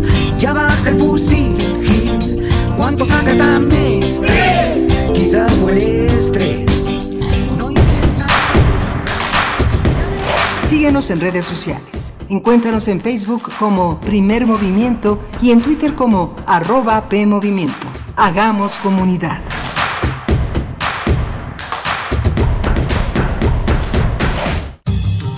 La ciencia que somos. La ciencia que somos. Iberoamérica al aire. Conoce la voz de la ciencia a través de cápsulas, reportajes, entrevistas y reportes en vivo. Viernes de 10 a 11 horas por el 96.1 FM. O sigue nuestra transmisión live y consulta nuestro podcast radiopodcast.unam.mx. Que somos. Iberoamérica al aire. Una coproducción de Radio UNAM y las direcciones de divulgación de la ciencia y de las humanidades. ¿Sabes en quién te conviertes cuando recoges la INE que tramitaste? En una ciudadana o ciudadano que puede decidir quién va a gobernar. En protagonista principal de las elecciones más grandes de la historia. En alguien que toma su cubrebocas y con valor sale a ejercer su libertad. Pero si no recoges tu INE antes del 10 de abril, no podrás votar. No lo dejes para el último. El 6 de junio, el voto sale y vale. Contamos todas, contamos todos. INE. Personas de todas las etnias, De todas las edades. de todas las orientaciones sexuales con su identidad o expresión de género. o con cualquier discapacidad. Tenemos derecho a votar en las elecciones más grandes de la historia. Porque nuestro voto cuenta igual. El INE garantiza nuestro derecho con protocolos de atención y medidas sanitarias. Sin ninguna diferencia. Y en igualdad de condiciones. El 6 de junio, el voto sale y vale. Contamos todas. Contamos todos. INE. Duele todo lo que estamos viviendo. Duele hasta el alma. Pero si algo tenemos las y los mexicanos, es que siempre nos unimos y salimos adelante. Así que no importa si odias la política, lo que realmente importa es sanar a México. Sanar los trabajos perdidos, la inseguridad, los centros de salud. En RSP queremos sanarte a ti. RSP, sanar a México. Visita redes sociales progresistas.org. Les quiero contar mi historia de amor. Hace tiempo vivía con otro hombre y una bella mujer. Los tres éramos felices. Sin embargo, alguien traicionó. Del acervo de la Bienal Internacional de Radio, una historia de amor. Radiodrama de Jean-Luc Lagarce. Sábado 27 de marzo a las 20 horas por Radio UNAM. Experiencia sonora. Cuando las y los mexiquenses nos unimos, logramos grandes cambios. Unidos en familia, resolvemos problemas porque sabemos que unidos somos invencibles. Hoy en el PRD somos una nueva generación de perredistas y estamos más vivos y unidos que nunca. Familia, seguiremos luchando, seguiremos venciendo obstáculos y siempre seguiremos contigo. PRD, Estado de México. Dos conchas, rilete y oreja. Serían 35 pesos. Claro que sí, señorita. ¿Bolsa de papel o plástico? El polietileno de una bolsa de plástico tarda 150 años en degradarse. Prefiero el papel. No, pues el que sabe, sabe. Cuando conoces, decides mejor. Estas próximas elecciones, infórmate para tomar la mejor decisión en www.ism.mx, porque quien sabe, sabe. Instituto Electoral Ciudad de México. A los partidos nos toca hacer campaña con responsabilidad y respeto por las normas sanitarias. A los medios nos toca difundir información veraz. A quienes votamos nos toca analizar las propuestas.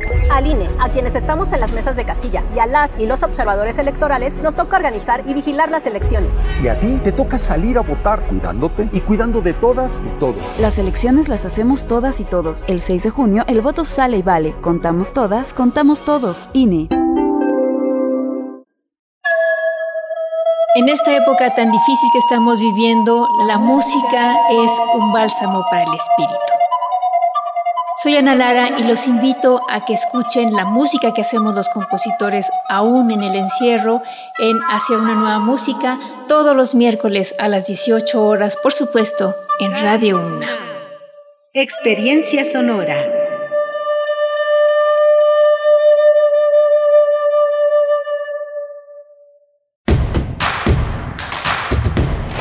Encuentra la música de primer movimiento día a día en el Spotify de Radio UNAM y agréganos a tus favoritos.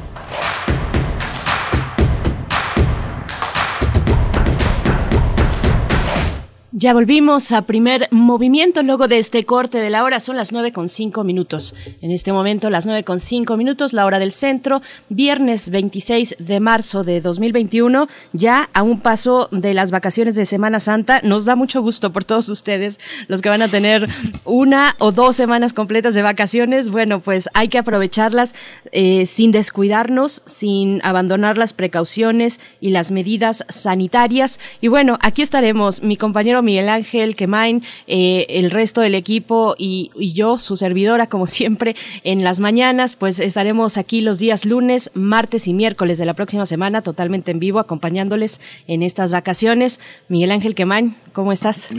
Pues muy bien, este, estas felicitaciones para las personas que ya salen de vacaciones. Fíjate que yo no sé, por supuesto no lo puedo saber, pero por lo menos las personas que están a, a mi alcance, que son alumnos dentro de las comunidades universitarias que compartimos muchos profesores, la, la, consigna de los alumnos, la exigencia fue que no hubiera tarea para vacaciones. Todos quieren que no, no, no, quedarse con ningún pendiente, salgan o no salgan, se queden en su cuarto o no, no quieren pendientes. Ha sido muy agotador a todo este año de trabajo, de, de reincorporarse a, a, los cursos. Ha sido verdaderamente el ámbito educativo, el ámbito universitario, ha sido una cuestión titánica, ¿no? Las personas que, que están por encima de nosotros en tareas administrativas, pues no han parado, ¿no? Muchas personas pues siguen asistiendo a los lugares de trabajo donde hay archivos, donde hay eh, líneas de contacto y donde pues profesores, docentes, investigadores, toda la gente se tiene que apoyar en ellos, los procesos de titulación a distancia o no continúan, se, se, se requieren, como tú sabes, Berenice, firmas autógrafas, o sea, físicas, eh, se requieren entregar copias, materiales en físico, es esto es de no parar y, y, esta, yo creo que esta semana sí va a ser verdaderamente, ojalá y sea una semana de descanso para mucha gente. ¿no? Así es, ojalá sea de esa manera porque en verdad es agotador estar cinco, seis, siete horas, incluso ocho horas frente a una pantalla.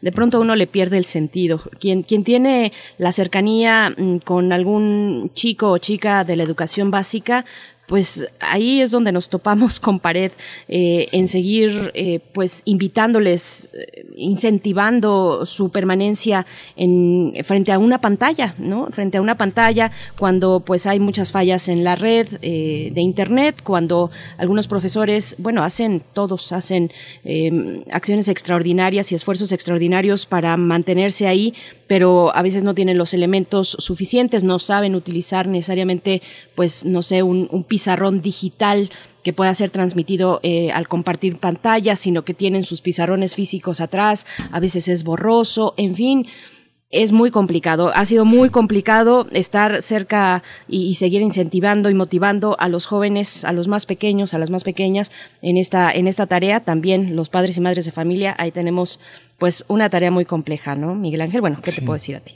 Sí, sí, sí, es muy complejo y, y ha sido pues también muy enriquecedor y, y, pone de, de, manifiesto una parte que el país necesita ponerse como a la, a la altura. Uno habla con las personas de que son responsables del servicio de Internet. Y, y, la gente le dice a uno, es que con el equipo que usted tiene, pues no, realmente no se puede. Aunque usted tenga una red 5G, pues no, no va a poder conectarse a una velocidad como la que usted necesita. En fin, hay mucha obsolescencia en, en los equipos, estamos muy rezagados y, marca también la, desigualdad. Muchas personas que van a comprar sus computadoras, sus equipos en abonos a estas tiendas que tienen grandes tasas de interés, que el equipo te cuesta, termina costando el doble por la desigualdad por las dificultades ha sido muy significativa y, de verdad lo digo con mucha este, sinceridad y honestidad la labor de la Universidad Nacional poniendo al alcance una serie de equipos que muchos de nuestros estudiantes universitarios pues no, no hubieran soñado tener en sus manos por las dificultades económicas. Ahora todos los PC Pumas han sido verdaderamente una opción para vivir la experiencia de la, de la conectividad, de la comunicación, de la enseñanza. Ha sido verdaderamente una experiencia conmovedora, muy rica y este, ojalá, ojalá y se pueda replicar en otras universidades del país, en otros centros eh, de enseñanza eh, que es tan necesario, ¿no? Así es, bueno, me quedé pensando en historias así de pequeños, de pequeños de primaria, por ejemplo, con una pequeña pantalla eh, de un celular, a veces rota, a veces dañada o que tiene que compartir con sus hermanos o sus primos. Bueno, es completamente una misión titánica y agotadora estar ahí como, eh, como estudiante y como padre o madre de familia. Bueno, les mandamos ánimo en este periodo vacacional que todos nos merecemos. Y bueno, varios comentarios del tema que acabamos de desarrollar con la doctora Teresa Álvarez Cisneros, envejecimiento digno en tiempos de pandemia. Por acá, Edel Jiménez dice, excelente conversación. Este mundo adultocentrista y jovencentrista, a toda costa huimos de la vejez. Tenemos que reconciliarnos con ese proceso de nuestra vida, al igual que con la muerte. Nos dice por acá también Rosario Durán, por desgracia, al momento que cambiaron la palabra viejo por adulto mayor, no, eh, para no herir susceptibilidades y no dar el valor real a la palabra, fue cuando empezó a desvirtuar la situación y empezaron a pobretear, dice así Rosario, a la persona. Por último, también nos dice Rosario Durán, si tuvieron familia, ya tendrán probablemente cuidadores, pero si decidimos no tener hijos, bueno, ahí también está un, gran tema, y trabajamos para este país, ya no habrá a dónde recurrir para cuidarnos. Gracias, Rosario Durán, por tus comentarios, a todos los que están escribiendo, muchas gracias. Y pues bueno, Miguel Ángel, vamos también a tener un tema muy interesante para la mesa del día. Sí, nuevamente vamos hacia esa edad, eh, la convocatoria para adultos eh, mayores para la creación de una compañía artística binacional. Nosotros vemos como el teatro, como la divinidad eh, del teatro eh, alcanza la niñez, pero también la, la vida la vida adulta y la vida y la vida del envejecimiento es algo muy importante tener esas capacidades. Mario Ficacci, un director, un actor en, en nuestro auditorio que extrañamos tanto, el Julián, la sala Julián Carrillo de Radio UNAM, montó una, una serie de trabajos que, que, él ha hecho con personas mayores y justamente lo que Mario probaba y Mario se, nos, nos comunicaba en algún momento que conversamos con él era que las facultades no se pierden, ¿no? Hay una parte en la que el teatro recupera las posibilidades anímicas, eh, sensoriales, de memoria, de coordinación. Justamente es, un arte tan completo que permite que sin grandes esfuerzos físicos que, que, dejen a las personas exhaustas, animan de una manera tan fuerte la, la vida emocional, la vida anímica, que es eh, el teatro, pues es una de las cosas imprescindibles en la, en la vida madura, en la vida adulta, ¿no? Así es, vamos a tener esta charla en nuestra mesa del día. Eh, les invitamos a participar también con sus comentarios. Ya Rosario Durán nos puso esta cuestión de cómo nombramos y por qué nombramos así. Adultos mayores, viejos, ancianos. Bueno, participen, por favor. Si tienen algún comentario, es bienvenido en nuestras redes sociales, arroba PMovimiento en Twitter, Primer Movimiento UNAM en Facebook. Vamos a ir con la poesía necesaria. Vamos. Primer movimiento. Hacemos comunidad. Es hora de Poesía Necesaria. Camila Sosa Villada. Camila Sosa Villada es una escritora y actriz argentina. Seguramente ustedes ya, ya la conocen. Bueno, y si no, tienen que ir corriendo en cuanto termine el programa a buscar sus libros. Muy recomendable también para introducirnos un poco en la vida, en la vivencia de Camila Sosa Villada. Recomendable ver su charla. Se encuentra en YouTube, su charla TEDx donde habla de su vivencia como mujer trans, porque además de ser escritora y argentina, bueno, antes de todo ello es una mujer trans que ha pasado lo que pasan las mujeres trans en este continente. Y bueno, ya su obra ha dado la vuelta a países europeos, latinoamericanos, por supuesto, eh, España, Colombia, México, en fin. Es, fue galardonada con el premio Sor Juana Inés de la Cruz de la FIL eh, Guadalajara del año pasado por su obra Las Malas una novela que recupera con una ternura mm, poética y muy cruda también, la vida de ella y de sus compañeras en el Parque Sarmiento, eh, época en la que Camila ejerció el trabajo sexual mientras estudiaba en la Universidad Nacional de Córdoba. Primero estudió comunicación social y luego se siguió con teatro. Así es que bueno, voy a compartirles un extracto de un poema titulado Helsinki de su libro La novia de Sandro. Está en nuestras redes sociales, ahí una captura de pantalla para que ustedes la puedan tener como referencia. Hoy es feriado y limpié mi casa. Afuera una filigrana de agua se tejía con delicadeza, mientras corría los muebles y limpiaba los rincones. Perfumé con palo santo los cuartos, sacudí almohadones y alfombras, limpié espejo, baño, mesa. Espanté el polvo de los libros en las bibliotecas, escuché los discos que me regalaste y sentí que estaba ventilando mi corazón.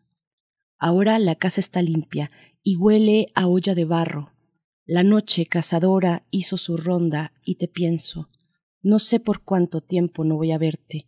Tomo conciencia de todos los sitios que llena tu ternura. Algo adentro se agita como una manada con hambre, la rutina interrumpida por la ausencia de tus besos. una garza combate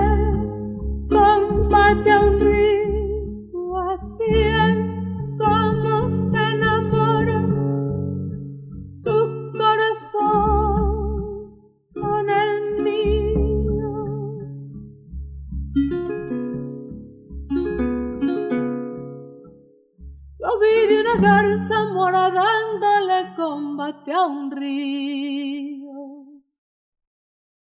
Así es como se enamora Así es como se enamora tu corazón con el mío. Tu corazón con el mío. Luna, luna, llena menguante. Luna, luna, luna llena.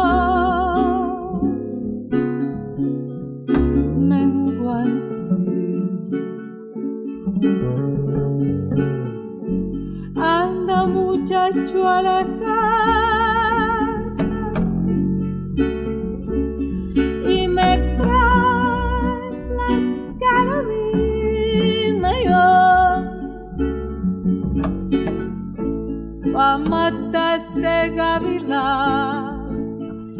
no me deja gallina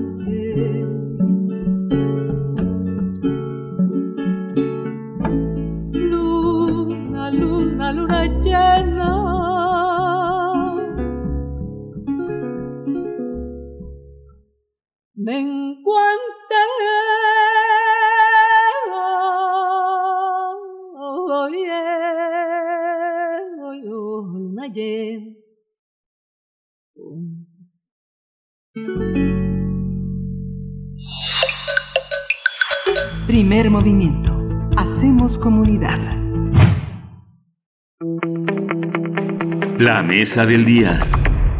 Con el propósito de crear una compañía artística binacional conformada por adultos mayores, hace algunos días se lanzó la convocatoria por parte de la Casa Guanajuato Chicago, Aguijón Theater, el Instituto Estatal de Cultura de Guanajuato y el FONCA, bajo la coordinación de contenidos artísticos. El objetivo es seleccionar a 21 mujeres y hombres de entre 60 y 90 años para que participen en un taller teatral virtual dirigido por el director de escena Luis Martín Solís. Van a ser 10 sesiones gratuitas donde se abordarán diversos temas como la vejez, sus vicios y virtudes, el texto, la danza, el movimiento y la gestualidad, así como una revisión por obras del repertorio internacional, entre muchos otros. De acuerdo con la convocatoria, no es necesario tener experiencia previa. Las y los interesados deberán enviar un video no mayor a dos minutos donde expliquen sus motivos para participar en este proyecto. Las sesiones se van a realizar a través de la plataforma de Zoom los martes y jueves de 6 a 8 de la noche a partir del 13 de abril y hasta el 13 de mayo. La fecha límite para enviar el video es el 5 de abril y los seleccionados se darán a conocer el 8 de abril pues vamos a conversar sobre esta convocatoria que involucra la participación de adultos mayores, ancianos, viejos. Teníamos ese debate. Y bueno, por mi parte presento a Luis Martín Solís, director de escena, es fundador de Teatro Mito e impulsor del taller virtual Edad de Oro, teatro para personas mayores. Luis Martín Solís, bienvenido a Primer Movimiento. Qué gusto poder conversar contigo de una convocatoria tan interesante. Bienvenido. Hola, ¿qué tal? ¿Cómo están? Buen día. Buen día, amigos. Gracias, Luis Martín. También le doy la bienvenida a Adriana Camarena.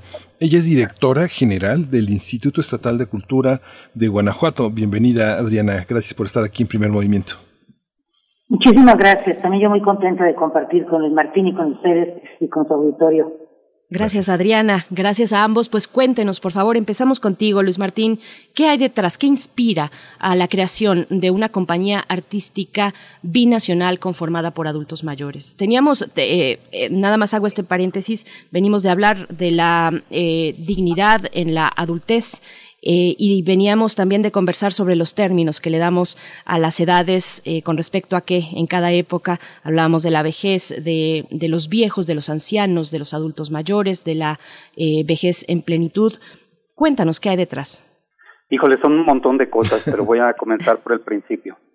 El proyecto que da origen a esto fue en el Festival Internacional Cervantino hace seis años, cuando el doctor Jorge Volpi creó el proyecto Ruelas, eh, emulando lo que el maestro Ruelas había hecho en el pasado y ahora en conciliábulo con el hijo del doctor Ruelas, el doctor también Enrique Ruelas, eh, crearon esta, este proyecto donde varias comunidades del estado de Guanajuato realizaban teatro con gente de comunidades de diferentes eh, características. A mí me tocó trabajar con los de la ciudad de Guanajuato y escogí dos gerontológicos, eh, uno que está en el centro de la ciudad y otro a las afueras.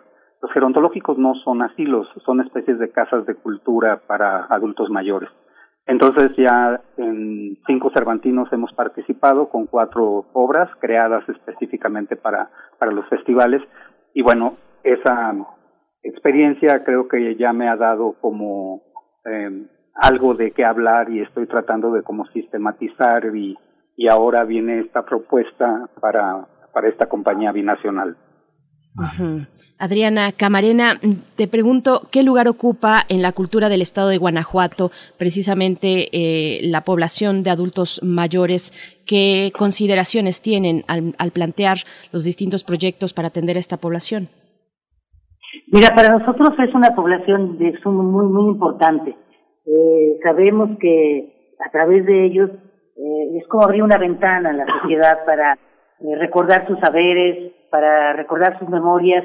Eh, sabemos que son los guardianes, los guardianes de, de todo este patrimonio que la población ha desarrollado a lo largo del tiempo. Entonces, para nosotros es una población muy, muy importante y cuando Luis Martín, este, hemos trabajado con él ya en otras, en otras ocasiones y cuando nos propone el continuar con esta experiencia que él ha llevado tan exitosamente con los adultos mayores, de verdad nos entusiasmó, porque por otro lado para nosotros también eh, es un papel muy importante eh, trabajar con los migrantes, tenemos una línea de trabajo muy intensa con ellos, entonces unir estas dos, eh, estas dos líneas, el adulto mayor y el migrante, nos pareció que, que puede aportarnos muchísimas eh, muchísimo contenido, muchísima reflexión a raíz de, de toda esta eh, pues pandemia en la que se han recluido las personas, en las que han vivido etapas de mucho silencio, eh, vemos que la necesidad de abrirse y volver a retomar la,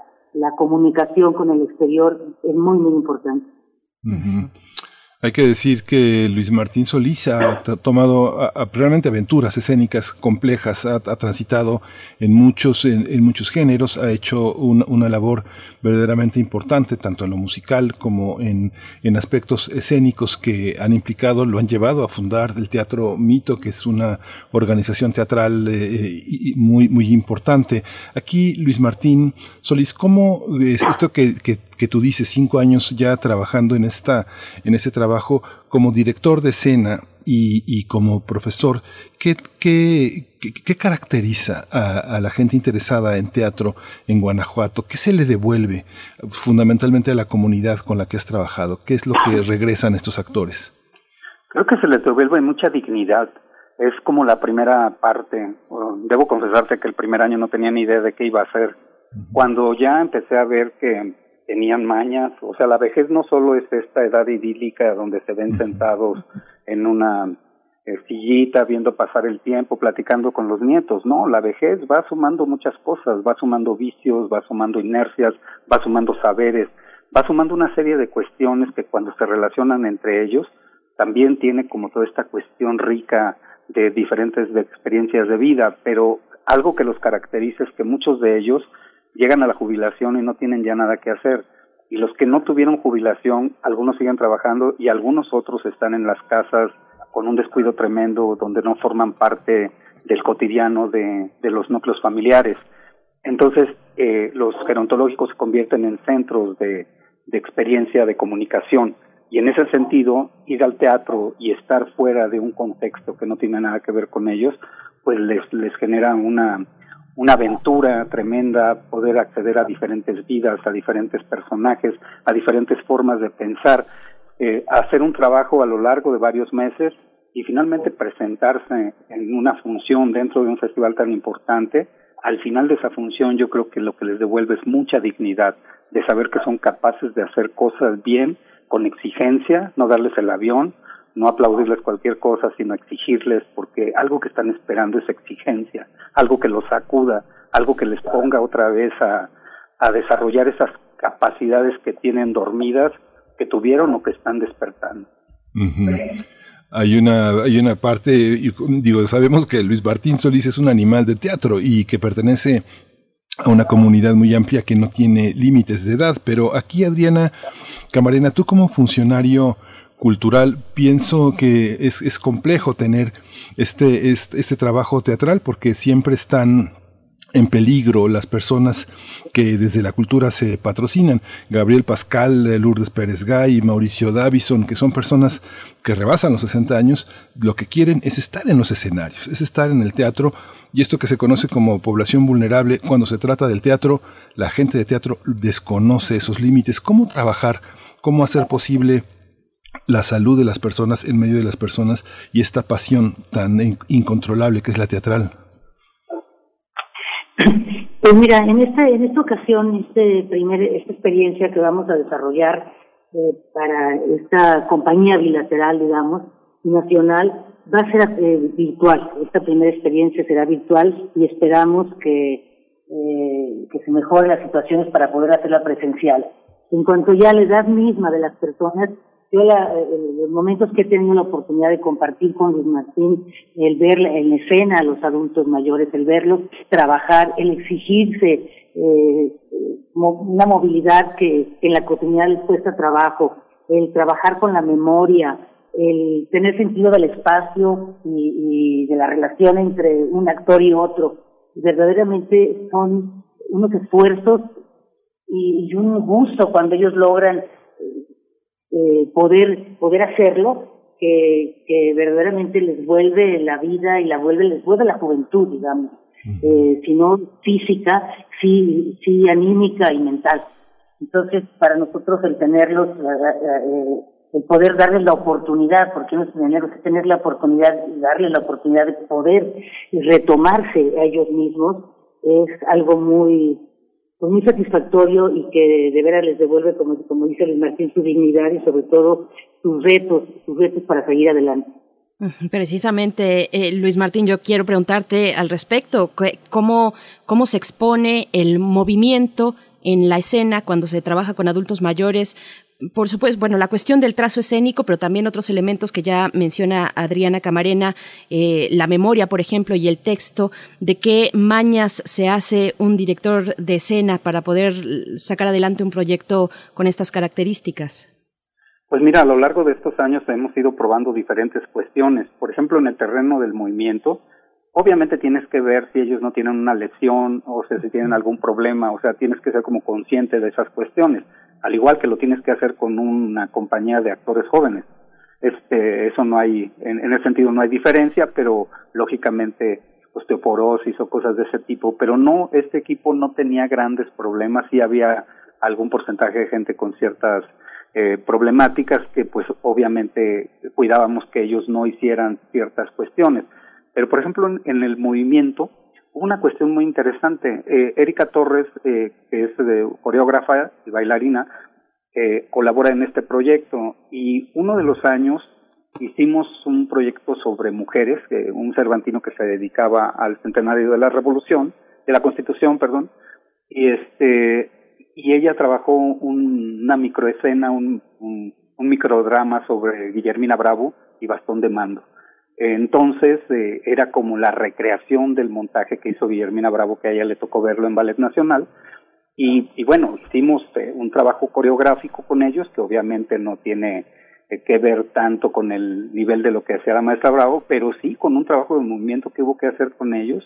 Y a partir de eso, en cada montaje hemos sido más exigentes, más rigurosos, más precisos, y ellos también piden, piden moverse. Si algo quiere un adulto mayor, que ahorita vamos a los términos, que es bien interesante, eh, es moverse, lo, lo, que, lo que menos quiere es quedarse activo, inactivo, sentado, arrinconado.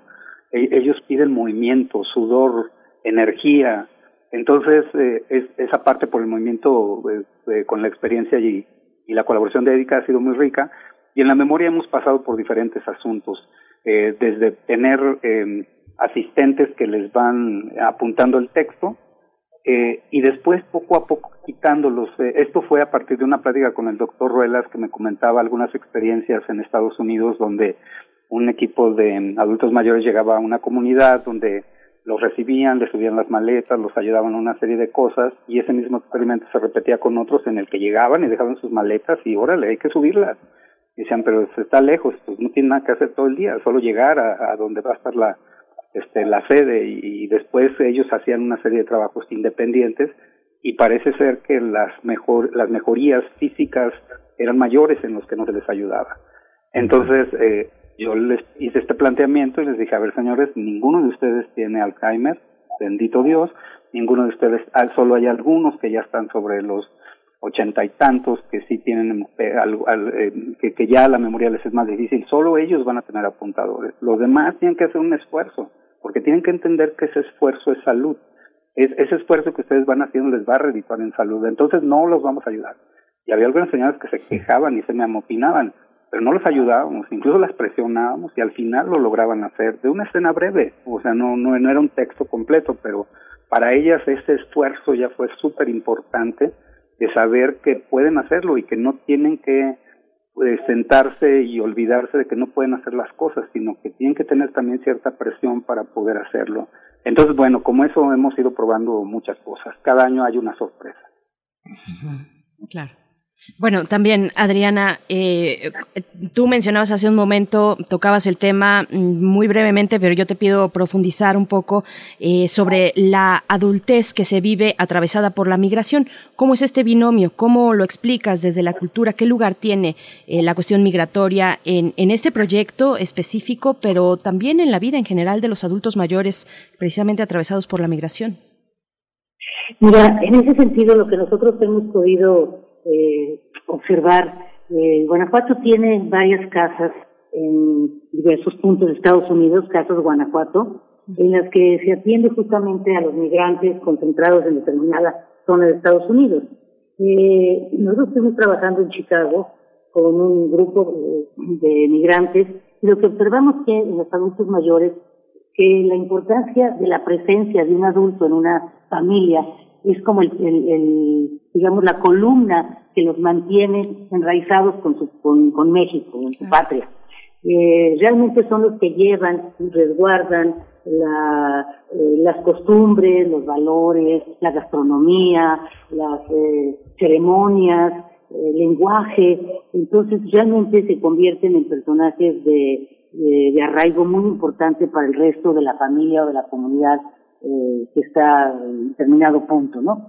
En el caso de las, personas que, que se quedan en, en Guanajuato y que sus familias migran, eh, pues estos adultos viven una añoranza por el encuentro y, y, para ellos es muy importante el poder hacerles llegar, hacerles saber a sus familiares el que sus raíces están acá.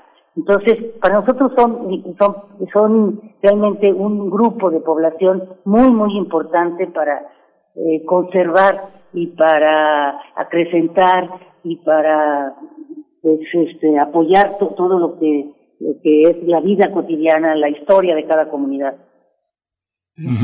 Hay una, hay una parte de Luis Martín que, bueno, uno ve que eh, ahí te ha tocado, porque bueno, tú este, has tenido una formación académica también muy importante en el teatro. Tú has visto eh, cómo hay grandes de nuestros, muchos actores muy importantes, cómo van envejeciendo, cómo se van dificultando ciertas tareas.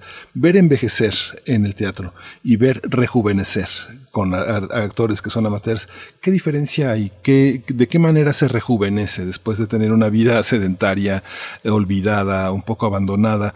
¿Y cómo, cómo qué relación encuentras con el aprendizaje que has tenido frente actores, a grandes actores que, que han ido envejeciendo y que han sido homenajeados, pero que también se han visto obligados a reconocer poco a poco sus eh, limitaciones por la edad.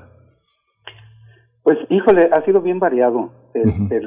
esta, muchas de estas respuestas te las voy a dar en un año porque estoy escribiendo un libro que tiene que ver con, ¿cómo se llama? Justo con, con esta reflexión de, de teatro con adultos mayores. Debo de comentar que parte de este proyecto eh, eh, actualmente tengo Sistema Nacional de Creadores y justo es tres años dedicado a creación de escena para adultos mayores, además de un libro. Entonces, en ese libro eh, hay reflexiones, por ejemplo, como compañías, eh, muy pocas en México que, que, tienen adultos mayores, como la, la de Veracruz, la Orteú, que por, es la única compañía estable prácticamente y que por la razón de de que no se jubilan algunos, entonces encontramos que, tenemos actores de ochenta y tantos años y ahí todavía en activo. La misma Compañía Nacional de Teatro tiene actores de ochenta y tantos años y que mueren el día que están actuando. O sea, eh, eh, son actores de primerísima línea, como, como tú mencionabas a, a Davison, que va a hacer sus funciones este, con Holguín, así como lo hacía el actor de Peter Brook, que durante toda la semana descansaba para el fin de semana ir a hacer Lear. O sea, se cuidaba una semana para irse a destrozar en el escenario y enfrentar las tormentas de este hombre, este, en la pérdida de las capacidades. Entonces, eh, los actores profesionales, lo peor que se les puede hacer es tenerlos inactivos. La inactividad los mata.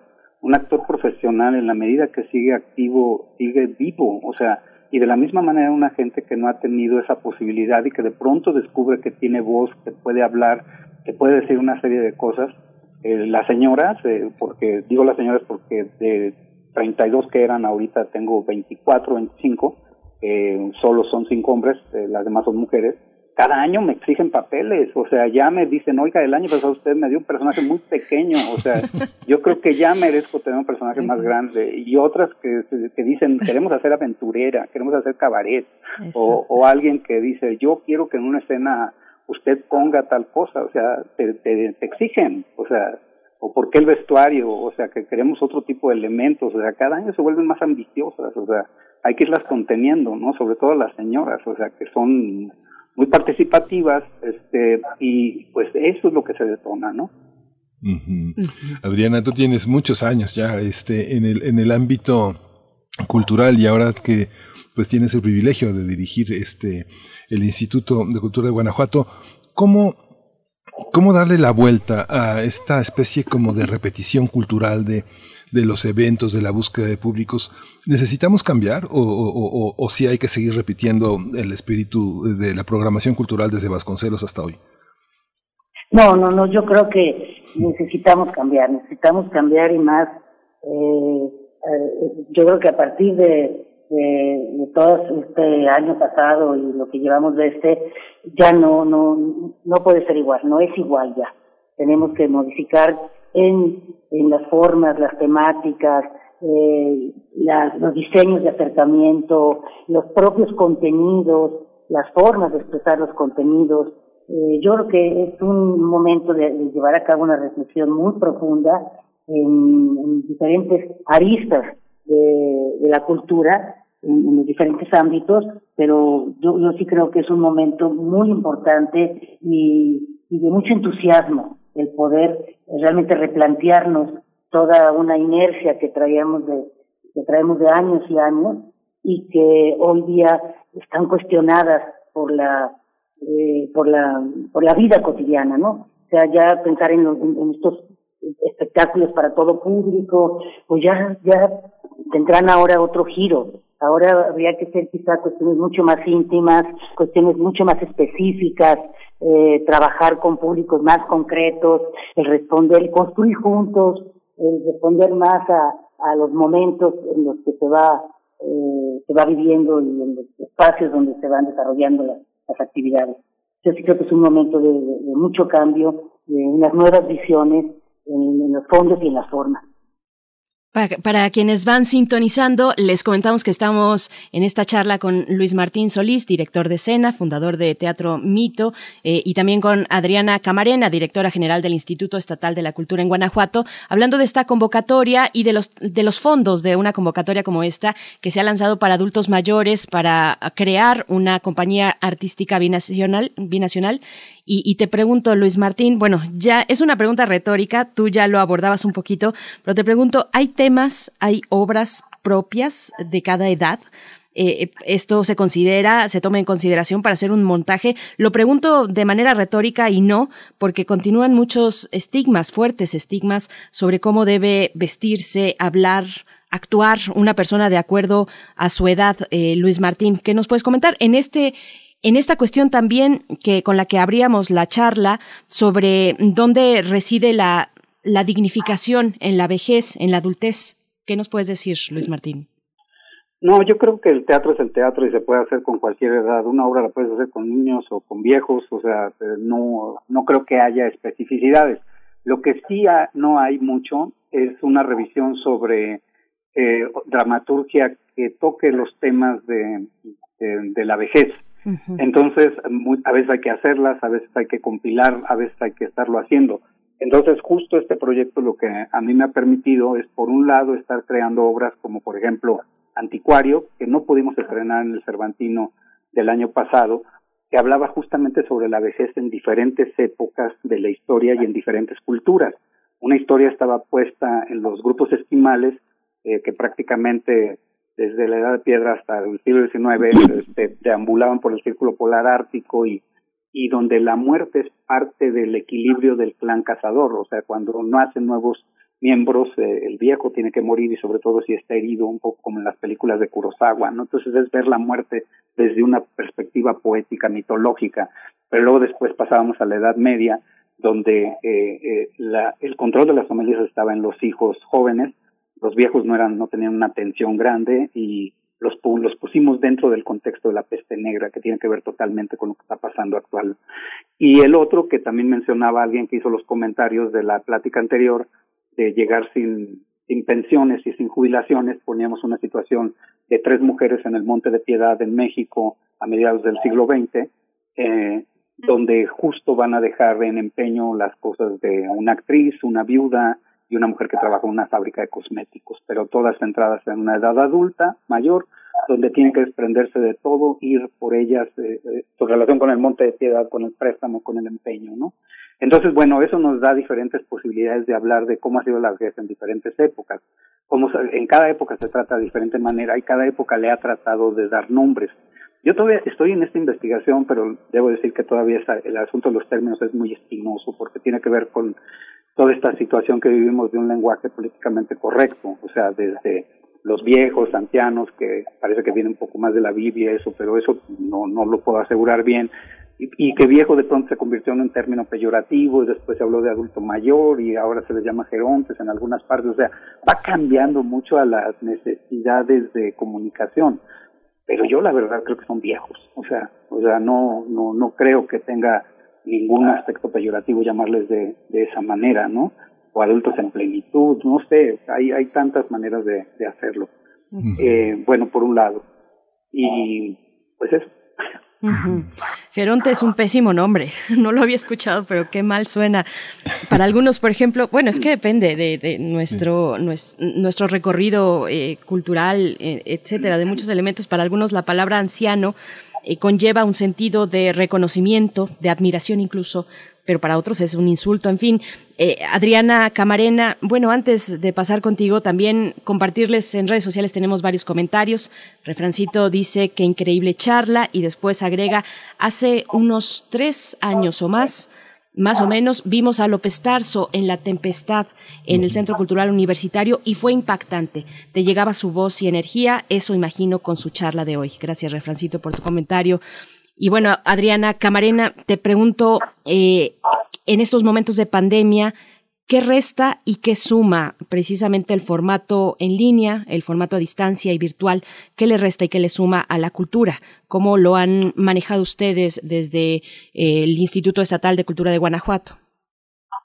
Mira, le suma mucho el poder seguir en contacto con la población, el poder seguir incluyendo a todos los creadores y artistas en el quehacer cultural, el poder llegar a poblaciones que en otras condiciones no, no llegaríamos, abrir nuestros horizontes, eh, el poder trabajar, como en este caso se va a poder trabajar con un grupo en Estados Unidos, un grupo en México, simultáneamente. Entonces, esto lo ha dado la virtualidad y este y se ha sacado mucho bueno. Por otra parte, lo que yo creo que le resta, le resta ese calor, esa eso que decía el comentario que leíste, ese sentir la vibración, el sentir la energía que da la presencialidad. Eh, pero yo yo creo en la presencialidad, yo yo nosotros aquí en Guanajuato hemos hecho todo lo posible por mantener los teatros el mayor tiempo posible abiertos, porque sí creemos en la presencialidad, aunque sea con muchísimas restricciones, con públicos muy, con aforos muy acotados, pero, pero sí creo que eso hay que propiciarlo. Ese intercambio de energías, intercambio de sentimientos, eh, es vital para los actos artísticos. Victoria, eh, prácticamente de conocimiento del Bajío, de la política cultural en el Bajío, y desde que entraste al instituto, allí entraste en un momento muy difícil, muy polémico, de enorme, de enorme austeridad, de eh, replanteamiento de los intercambios por parte de la federación hacia la cultura en los estados, de la dificultad de generar este, recursos propios. ¿Cómo generar eh, en, un Estado que también de alguna manera está tan, tan, tan acostumbrado a la dependencia del centro, de, los convenios, de, esta articulación entre el IMBAL, el, con, el, ex Conaculta, ahora la Secretaría de Cultura, cómo generar estos contenidos propios, teniendo también sobre todo un, ámbito universitario tan rico. La Universidad de Guanajuato no, ha dejado de crecer, es una universidad que desde la gobernatura de Fox eh, este, eh, ha sido una universidad muy valiente, muy autónoma para tomar sus decisiones. No recuerdo el apellido del rector Cautemoc, tú lo recordarás, pero ha sido un ejemplo en las últimas dos décadas de muchísima fuerza. ¿Cómo cómo enfrentar eh, la comunidad con la que ahora, por ejemplo, trabaja Luis Martín Solís, que es, es, una oportunidad de dejarle algo a Guanajuato que no se olvide, que no, que no termine el espectáculo, apaguemos las luces y nos vayamos a la casa, sino que todo esto continúe, como dice Luis Martín Solís, enfrentar a una comunidad que cada día exige más, mejores papeles, más amplitud, más, más energía.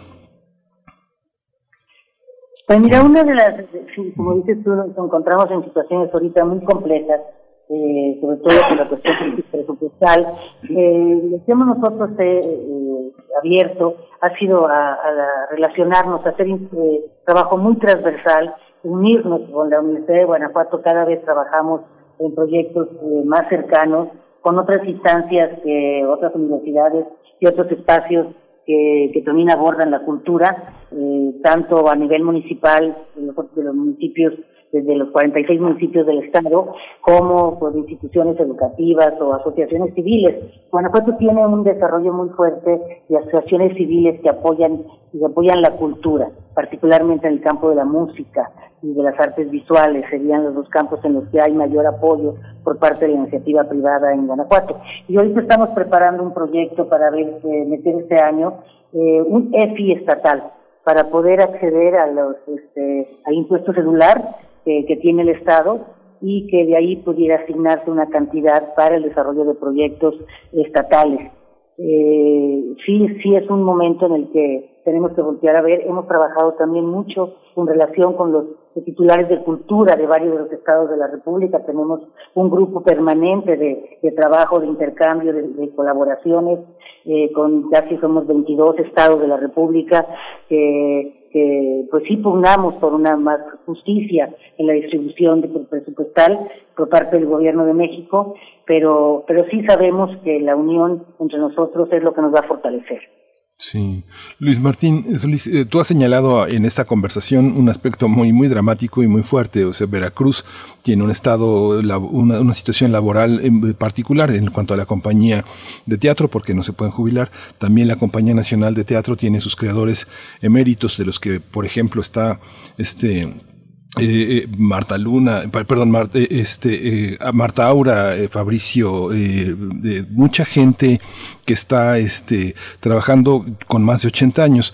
¿Cómo generar esta, esta visión de dejar en Guanajuato cosas que, que perduren? Yo conocí, conocimos, y bueno, tú también conversamos hace dos años o tres años en el Cervantino justamente con Raquel Araujo, con Sara Piendo, que trabajaron en comunidades rurales, y a ti que te tocó trabajar en una comunidad urbana. ¿Cómo se da esta situación? ¿Es posible generar en las comunidades, fuera de directores con tanto prestigio como ustedes, esta, esta posibilidad de generar también la dirección de escena en el ámbito local? Pues mira, lo, lo, que pasa es que tenemos equipos, o sea, yo trabajo con Maru Jones, muy cercana, que es una actriz de Guanajuato, una de las actrices con más trayectoria, y ella ha estado en las asistencias y bueno, tarde o temprano empezarán a encargarse de equipos. Entonces vas, vas dejando gente también en los equipos.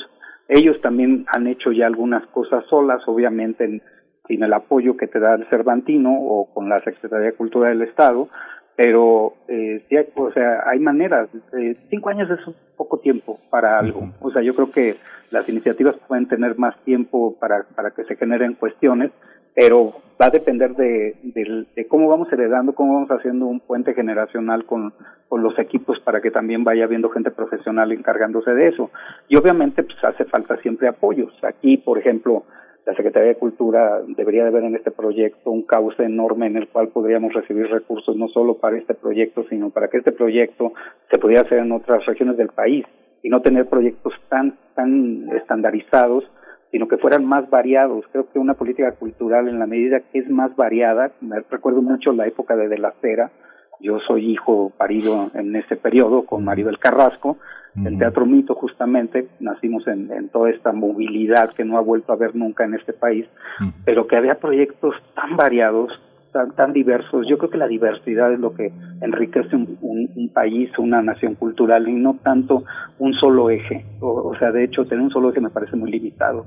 Entonces aquí hay una, una propuesta que puede ser de formas totalmente distintas. Cada uno, en cada estado, en cada región que se pudiera hacer, podría ser algo muy atractivo, como lo fueron los grupos infantiles de teatro con, con alas y raíces y que al final, después de varios años, te vas encontrando que los nuevos directores, los nuevos perfiles dramatúrgicos, muchos fueron esos niños que participaron en esos festivales. O sea, tarda en dar frutos, no es de un día a otro. Entonces yo creo que aquí también esto es apenas algo muy incipiente que cada vez empieza a sonar más y que justo tener una pues una sistematización o por lo pronto tener la experiencia, contarla y ampliarla le puede ser útil a alguien más, que es lo que a mí creo que me toca. Lo, lo, que ocurría también con la FILIG, en fin, eh, varios varios escenarios que se van desdoblando al paso de los años. Y bueno, nos estamos ya despidiendo ya al filo en realidad de esta charla que les agradecemos a ambos. Nos dice por acá Perseo, yo de viejo quiero ser actor, apártenme un lugar, por favor. Entonces, bueno, ¿cómo le hacemos? Te pregunto, Luis Martín Solís, eh, recuérdanos la convocatoria, pero también de la relevancia de eh, pues crear una compañía artística binacional conformada por adultos mayores. La convocatoria está en el Instituto de Cultura y por contenidos artísticos con Cristina Vázquez este, tienen una gran difusión. Entonces, pero creo que si accesan al sitio de la Secretaría de Cultura del Estado de Guanajuato, ahí están todas las bases y todas las especificaciones y tiempos.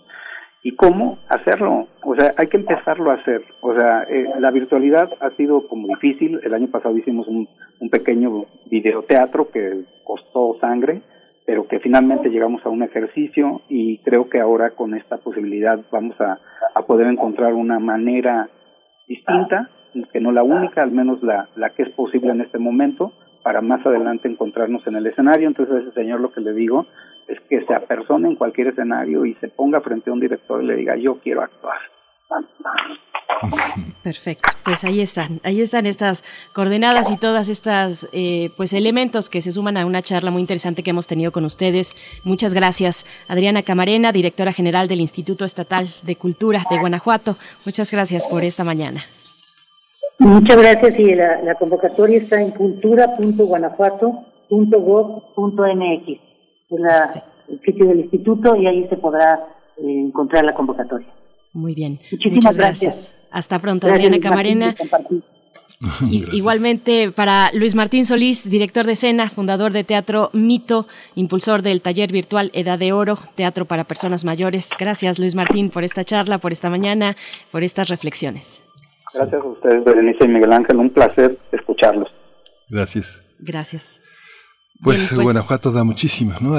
este, desde hace muchos años eh, eh, se ha tratado de que los festivales dejen, dejen huella. Yo creo que este proyecto Ruelas es parte de una dirección del Festival Cervantino en su momento que, que, que, trató de dejar esa, cumplir con esa meta de que la gente de Guanajuato, que es quien más padece este, en, en términos logísticos la presencia de, de, de, los visitantes, se quede con algo. Siempre se quedan con las manos vacías, con muchas cosas que barrer, pero Guanajuato se queda cada vez más con, con más cosas. Eso es, eso es importante. ¿no? Ay, cómo se extrañó el Cervantino el año pasado. Pero bueno, nos quedamos así, extrañando, añorando y pensando también en el futuro. Con esto despedimos el día de hoy, viernes 26 de marzo. Les deseamos lo mejor en sus vacaciones.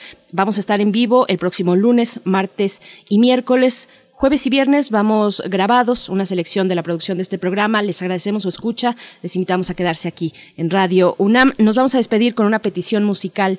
Esto es para Oscar, que nos pide algo de la banda neozelandesa The Naked and Famous. Son Seeker es la canción que vamos a escuchar. Muchas gracias Miguel Ángel Quemán y a todo el equipo a distancia y en cabina. Gracias por este trabajo. Sí, si se va a la playa a ver el sol, no baje la guardia. La, la pandemia es heterogénea. Así que esto fue el primer movimiento. El mundo desde la universidad.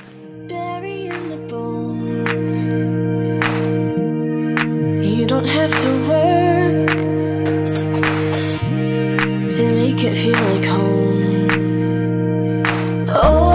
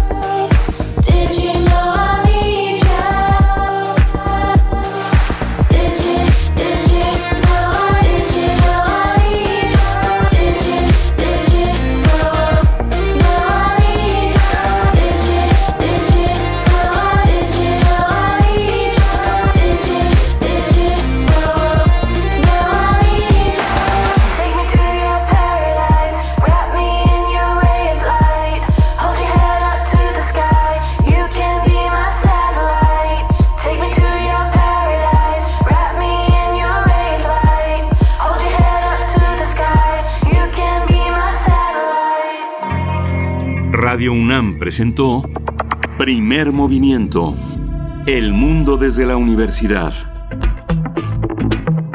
Con Berenice Camacho y Miguel Ángel Quemain en la conducción. Frida Saldívar y Violeta Berber, producción. Antonio Quijano y Patricia Zavala, noticias. Miriam Trejo y Rodrigo Mota, coordinadores de invitados. Cámara Quirós, redes sociales. Arturo González y Socorro Montes, operación técnica. Locución, Tessa Uribe y Juan Stack.